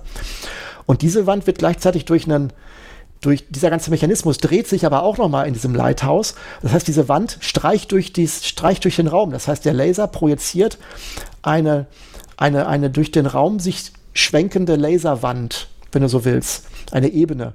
Und die dreht sich ganz schnell. Und bei der, bei der, bei der HTC-Brille hast du, sind äh, lichtempfindliche äh, äh, LEDs an der Brille, also die senden dann kein Licht, sondern die empfangen das Licht. Und dieser der Laserstrahl, der streicht dann über die Brille drüber. Und je nachdem, an welcher Stelle der Laserstrahl zuerst auf die LEDs trifft, kriegen sie dann auch wieder raus, ähm, wie das verteilt ist, weil du hast mehrere dieser Laserstrahlen, also du hast mindestens zwei Lighthouses, die also sozusagen mit verschiedenen äh, sich überlagernden Laserwänden durch das durch den Raum äh, äh, streichen und je nachdem, wann diese Laserstrahlen auf die Punkte der Brille treffen, kriegen sie halt raus in der Reihenfolge und äh, durch die Geschwindigkeit, äh, wo diese Brille auch im Raum ist. Also das waren so die zwei initialen Zündungen für die neu moderne Tracking-Möglichkeiten äh, im, im, im Consumer-Bereich. Und das, was du in deiner Oculus Quest-Brille hast, das ist nochmal noch mal viel cooler, ähm, weil die Oculus Quest-Brille hat Kameras in sich drin. Das heißt, echte Kameras, die hat, weiß gar nicht wie viele, drei, vier, fünf ähm, oder vier äh, Weitwinkelkameras, die den Raum filmen. Und das heißt, wenn du dich mit der Brille vorwärts bewegst, dann sieht die Brille anhand des, der Decke, die du äh, siehst, dass die Decke sich bewegt nach hinten und dass die Seitenwände sich nach hinten bewegen. Und daraus errechnet es sich, dass du dich im Raum vorwärts bewegt hast. Und das gleiche mit der Rotation. Und in, deiner, in deinen Controllern sind halt auch wieder diese Lichtpunkte drin und diese, diese, diese Kameras können halt auch die Lichtpunkte wieder erkennen. Das heißt, das ist das gleiche wie gerade, nur dass die, die, die, diese, diese, ähm, die Kameras in deiner Brille drin sind. Das heißt, das ist, das nennt sich dann, äh, das, das ist dann so ein Inside-Out-Tracking, ähm, das dann da äh, entsteht. Das heißt, es wird nicht mehr von außen nach innen, sondern ähm, von innen nach außen getrackt. Das ist schon ähm, ziemlich cool, weil vor allem, wenn du bedenkst, dass dieses Ding ein kleines Android-Handy eigentlich ist, Android-Handy ist eigentlich, und dass diese ganze Performance und auch die Bildverarbeitung in dem Gerät geschieht, auf Akku. das ist schon ähm, ziemlich cool, finde ich. Das heißt, wenn ich mit meiner Oculus Quest in einen Raum ginge, der äh, komplett glatte, weiße Wände ohne irgendeine Struktur hätte, würde sie nicht funktionieren. Dann würden nur deine Hände funktionieren, genau. Okay, weil sie, weil sie, sie, sie im Prinzip funktioniert sie eigentlich wie eine Maus. Eine, Ma eine moderne, Opt also eine optische Maus guckt ja einfach auch mit einer kleinen Kamera auf den Untergrund und sieht die Bewegung und so sieht sie auch die Bewegung. Genau, sie macht sich ein 3D-Modell des Raums eigentlich, den du da gerade filmst und versucht das abzubilden auf das, was du hast. Und ähm, sie erkennt mittlerweile die neueren Generationen der Software erkennen dann auch so Störobjekte. Das heißt, die können dir dann auch zeigen, hier da ist ein Stuhl, den solltest du mal in deinen, äh, in deinen nicht betreten Bereich aufnehmen und dergleichen. Und dann kommen wir nämlich zu dem noch cooleren, was wir vorhin besprochen haben, dass du eigentlich gar keine Controller mehr brauchst. Ähm, das hat Facebook jetzt, die haben ja leider Oculus gekauft und das haben sie jetzt als Experiment vor einem Jahr und äh, mittlerweile äh, offiziell auch ausgerollt. Ähm, dieses, dieses, dieses ähm, ähm Handtracking im, äh, im, ohne Controller läuft halt so, dadurch, dass diese Weitwinkelkameras, die in dem, in dem Helm drin sind, ja sowieso den ganzen Raum sehen und auch deine Controller sehen, würden sie ja auch deine Hände sehen, wenn du sie nicht mit Controller hast. Und was sie halt machen ist, sie haben eine KI trainiert darauf, wie Hände aussehen von der Gestik her. Und wie Hände, also wie, wie Handgesten und Handpositionen und Handdrehungen aussehen, wenn sie von dieser Brille an dieser Position gefilmt werden. Und das ist das, was da geschieht. Das heißt, dass das Kamerabild deiner Hände, das gefilmt wird, wird live in 3D rückgetrackt. Soweit ich weiß, mit Hilfe von KI. Und äh, das funktioniert deshalb dann nicht mehr so gut, wenn du die Hände so, wenn du die Hände ineinander verschlingst, das, da ist es nicht so gut drauf trainiert, da kommen dann komische Sachen bei raus, zumindest bei der Version, die ich noch kenne. Ich habe jetzt noch keine Quest 2 Brille, die gibt es in Deutschland ja nicht zu kaufen, ähm, sondern Mark auch Zuckerberg, nur die Quest. Das, ist, das war hier Mark Zuckerberg, wenn, wenn du uns hörst. ähm, bitte, ja, wir sind, genau. äh, Daniel ist total frustriert, dass er die nicht kaufen kann äh, genau. in Deutschland. wir haben, ja vorhin, wir haben ja vorhin gelernt, man schicke mir bitte einfach eine. Gut, ich meine, da, da, Facebook ja sowieso alles über uns weiß, äh, hört ja Marc das vielleicht gerade. Und äh, morgen ist sie bei dir in der Post. Ja, du kriegst sie ja, wenn du willst, über, über andere Länder. Das ist ja, äh, wäre ja nicht schlimm, wäre ja nicht äh, unmöglich. Und das finde ich halt schon Wahnsinn, wenn du dir das mal überlegst. Du hast ein Gerät, das wirklich ein Android-Gerät ist, da ist ja auch Android drin, mit auf Akkulaufzeit, das gleichzeitig noch einen Bildschirm mit, mit, mit Strom betreiben muss, also die Leuchtkraft eines eingebauten Bildschirms, dann muss da noch eine 3D-Anwendung drin laufen, die zwei Bildschirme, also zwei, also eine stereoskopische Ansicht, also aus zwei Perspektiven zwei Bilder erzeugt in einer akzeptablen Qualität. Ähm, und dann hast du noch einen, mehrere Kameras, die deine Umgebung filmen und daraus so 3D-Scanner-mäßig, wenn man so will, äh, live äh, Tracking-Informationen machen, die auch verzögerungsfrei ähm, in dein Spiel reingebracht wird. Da muss ich schon sagen, das ist für mich schon ein technisches Wunderwerk, was da äh, an, an, Komprimierung, an Größe und an, an, an, also an Schrumpfen und an Leistungsfähigkeit und Akkulaufzeit da drin ist, muss ich sagen. Finde ich schon sehr beeindruckend. Und das ist auch so das, was für mich jetzt so tatsächlich auch das ist, womit ich jetzt auch Spaß mit VR habe. Also eigentlich ist das erstmal alles, was ich brauche, um äh, Spaß daran habe, VR-Sachen zu programmieren mit Unity oder dergleichen. Also ich habe jetzt meinen Bedarf, noch was teureres oder was futuristischeres zu besorgen, ist jetzt erstmal abgedeckt für die, für eine gewisse Zeit, sag ich mal. Also nach 29 Jahren bist du jetzt angekommen. Du hast jetzt es geschafft, den, die Technologie endlich in der Qualität zu haben, wie du sie damals im Jugendzimmer erträumt hast. Das kann man so sagen, ja. Vielleicht sogar sogar noch besser. Jetzt ähm, denke ich, haben wir das Thema ja schon ziemlich umfassend äh, durchgehechelt. Äh, viele, viele Informationen auch hast du gegeben. Jetzt ähm, vielleicht traust du dich noch einen Blick in die Kristallkugel. Wo stehen wir denn in ein paar Jahren, in zehn Jahren? in fünf Jahren, keine Ahnung. Wo haben wir dann alle VR-Brillen auf dem Kopf und rennen damit rum? Oder ähm, was meinst du, wo es hingeht? Das ist, glaube ich, sehr schwierig. Ich muss ganz ehrlich sagen, ich habe diesen, den, den VR-Hype, der jetzt gerade läuft, oder der vielleicht auch schon wieder vorbei ist, keine Ahnung, den habe ich tatsächlich eine sehr lange Zeit sehr überschätzt. Ähm, weil ich immer direkt damit zu tun hatte. Also für mich war VR immer präsent über die vielen Jahre und ich habe halt immer, war halt auch eine Selbstverständlichkeit, dass sich das weiterentwickelt, jetzt seit 2012. Und ähm, wir haben jetzt auch ähm, äh, in der Firma, bei meinem Arbeitgeber hatten wir jetzt dann auch mal die Chance, eine VR-Brille ähm, zu programmieren. Wir wollten eigentlich auf der Didakta, äh, letztes Jahr sollte da eine VR-Anwendung, äh, Marketing unterstützend sein, die durfte ich entwickeln. Und ähm, in diesem Zusammenhang hatten wir dann plötzlich auch VR in der Firma, also als, ja, als als, ähm, als Entwicklungsgerät. Das war dann halt da, kostete ja jetzt nichts mehr, nachdem es jetzt äh, konsumermäßig war. Und ich muss ganz ehrlich sagen, ich war extrem überrascht, wie hoch der Anteil oder wie niedrig der Anteil außerhalb meines Bekanntenkreises ist von Leuten, die eine VR-Brille schon mal auf dem Kopf hatten. Jetzt stand vor, jetzt einmal vor Corona, also unmittelbar vor Corona, würde ich jetzt so sagen, also so Anfang 2020. Und ähm, ich muss ganz ehrlich sagen, ähm, äh, die, wenn du dir auch die Verkaufszahlen anguckst, die werden jetzt in der, in der Krise und Corona vielleicht auch wieder hochgegangen sein, ähm, dass es tatsächlich sich jetzt so durchsetzt, ist überraschenderweise nicht so passiert, habe ich so das Gefühl. Also es ist jetzt nicht so das, was jetzt jeder in seinem Kinderzimmer hat. Die PlayStation VR hat es noch ein bisschen getrieben, habe ich so das Gefühl.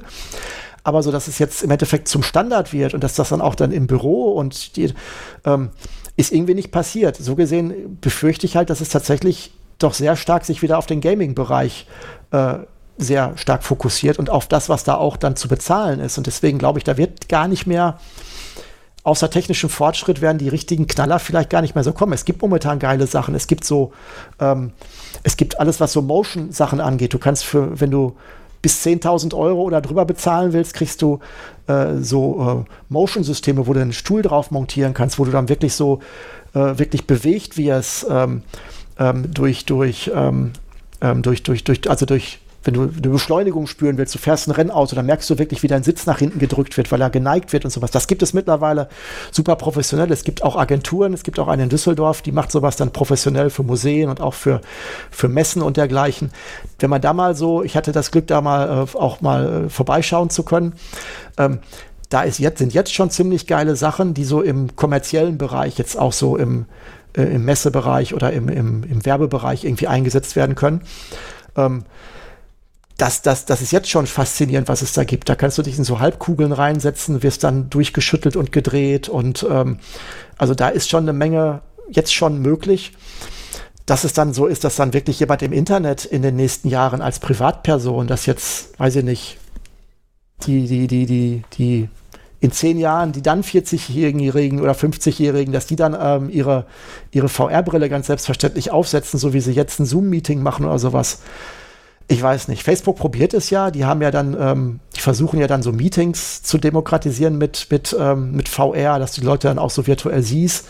Da wird dann mit Kameras auch dein Gesicht angeguckt, wohl auch forschungsmäßig schon, damit deine Gestik auch auf deinen virtuellen Avatar projiziert wird, damit man, damit du auch wirklich mit jemandem sprechen kannst, damit man sich auch sieht, weil man sieht dich ja nicht, wenn du die Brille aufhast, dann kannst du ja das Standbild von dir machen. Und auch da gibt es ganz viele KI-Forschung und mit Sachen, die dann wirklich äh, Experimente zeigen, wie man aus diesen Bildern äh, live dein Gesicht rekonstruiert, dass es wirklich echt aussieht, mit genau den, wenn du den Mund spitzt oder grinst, dass das alles gezeigt wird. Da ist eine Menge im Kommen. Facebook will das auch unbedingt. Du kannst halt Netflix auch da drin gucken. Du kannst mit deinen Kumpels auf dem Sofa sitzen, die dann neben dir sitzen, aber ganz woanders. Also wir könnten jetzt uns nebeneinander mit der Oculus Quest Brille auf jeweils unser Sofa setzen und säßen dann virtuell nebeneinander und könnten zusammen einen Film gucken. Aber wir könnten nicht Händchen halten. Ich glaube nicht. Und ich solche könnte, Hardware, ja. Solche Hardware gibt es bestimmt auch, aber ich glaube, die sind dann für andere äh, Geschäftsbereiche. Und ich könnte dir auch nicht die Chips rüberreichen. Nee, das wohl auch nicht. Und ich muss auch ganz ehrlich sagen, so schön das alles ist, ich halte es auch als totaler Befürworter nicht länger als, ich sag mal so 20, 30 Minuten aus, die Oculus-Brillen oder auch andere auf dem Kopf zu haben. Ganz ehrlich, das ist, äh, also ich würde darauf keinen Film ich persönlich würde keinen, ich würde mich jetzt nicht anderthalb Stunden mit dem Ding auf den Sessel setzen und dann, nur weil der Bildschirm größer ist, ähm, auf einer virtuellen Leinwand gucken ich kann es lange treiben, wenn ich sowas wie Beat Saber spiele, wo ich wirklich dann die Umwelt vergesse, wo dann auch egal ist, ob du schwitzt, wo eigentlich alles egal ist, wo du nur noch Gas gibst. Da kann man es, glaube ich, einigermaßen vergessen, aber alles, wo du nicht so körperlich sehr involviert bist, muss ich sagen, habe ich relativ schnell den Kaffee auf, wenn ich so nach einer halben Stunde, 20 Minuten die Brille ähm, dann doch wieder vom Kopf nehmen möchte. Also ich glaube, ich will mich jetzt ja nicht festlegen. Ähm, man soll ja nie sagen, dass was nicht kommt, weil das lässt sich ja immer sehr gut äh, dann am Ende belegen, dass man Unrecht hatte. Aber ich habe so ein bisschen das Gefühl, dass gerade so der Kommerzhype, wo dann die Kohle fließt, so ein bisschen wieder veräppt. So, was, wo Leute dann das Zeug kaufen und dann auch bereit sind, immer mehr zu investieren, auch dann die neueren Geräte zu holen. Ja, das ist natürlich, äh, gibt mir ja schon zu denken, wenn jemand, der wie du ein, ein der größte lebende VR-Freak ist, äh, selber nicht dran glaubt, dass VR gleich morgen den Durchbruch schafft. Aber wir, wir können ja auch, wir können ja auch äh, überrascht werden, man weiß es ja nicht. Ich würde mich liebend gerne ähm, ähm, ehren und äh, dann gerne in zehn Jahren äh, für den Preis einer Oculus Quest Brille ein noch ausgefuchsteres und alltagstauglicheres System ähm, ähm dann erwerben. So, wenn wir das jetzt, äh, glaube wir haben jetzt einen ganz, ganz, ganz schönen Durchgang hier gemacht. Haben wir irgendwas vergessen, wo du sagst, Mensch, das, das muss ich noch sagen. Ähm, sonst, sonst ist das Thema nicht rund. Boah, nee, eigentlich, ich glaube, alles, was mich so in den, was, was ich dazu sagen kann, was auch, wie gesagt, nur ein ganz kleiner Teil ist. Es gibt total viel jetzt gerade aktuelle VR und gerade die kommerziellen Sachen aus den, aus den 90ern. Ähm, wo ich nichts zu sagen kann, wo ich auch ähm, wahrscheinlich noch niemals weiß, dass es das gibt. Ähm, da kann ich nichts zu sagen. Aber das, was so, so dieser Bereich, so was man so aus von 1990 bis jetzt ähm, als jemand, der vielleicht ein bisschen hobbymäßig Geld da rein investieren wollte, in die Finger kriegen konnte, das glaube ich, da kann ich nichts mehr zu sagen. Jo, dann denke ich, haben wir es geschafft. Ähm, hat, war jetzt doch ein ganzes Weilchen, dass wir hier geredet haben. Und ähm, ich glaube, wir können verraten, dass die nächsten Themen in der Pipeline sind.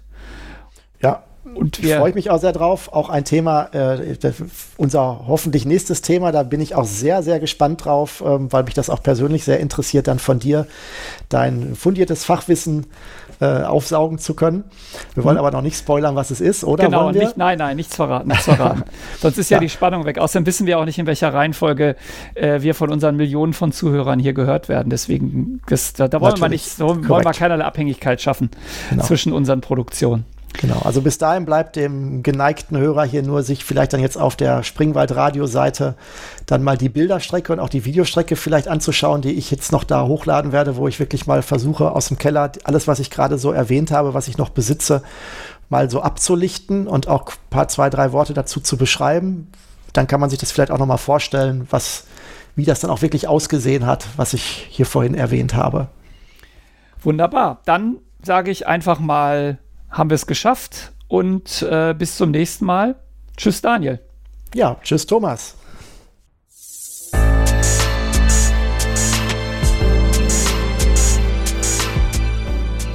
Das war's mal wieder mit Springwald Radio. Alle Folgen findet ihr auch im Internet unter radio.springwald.de.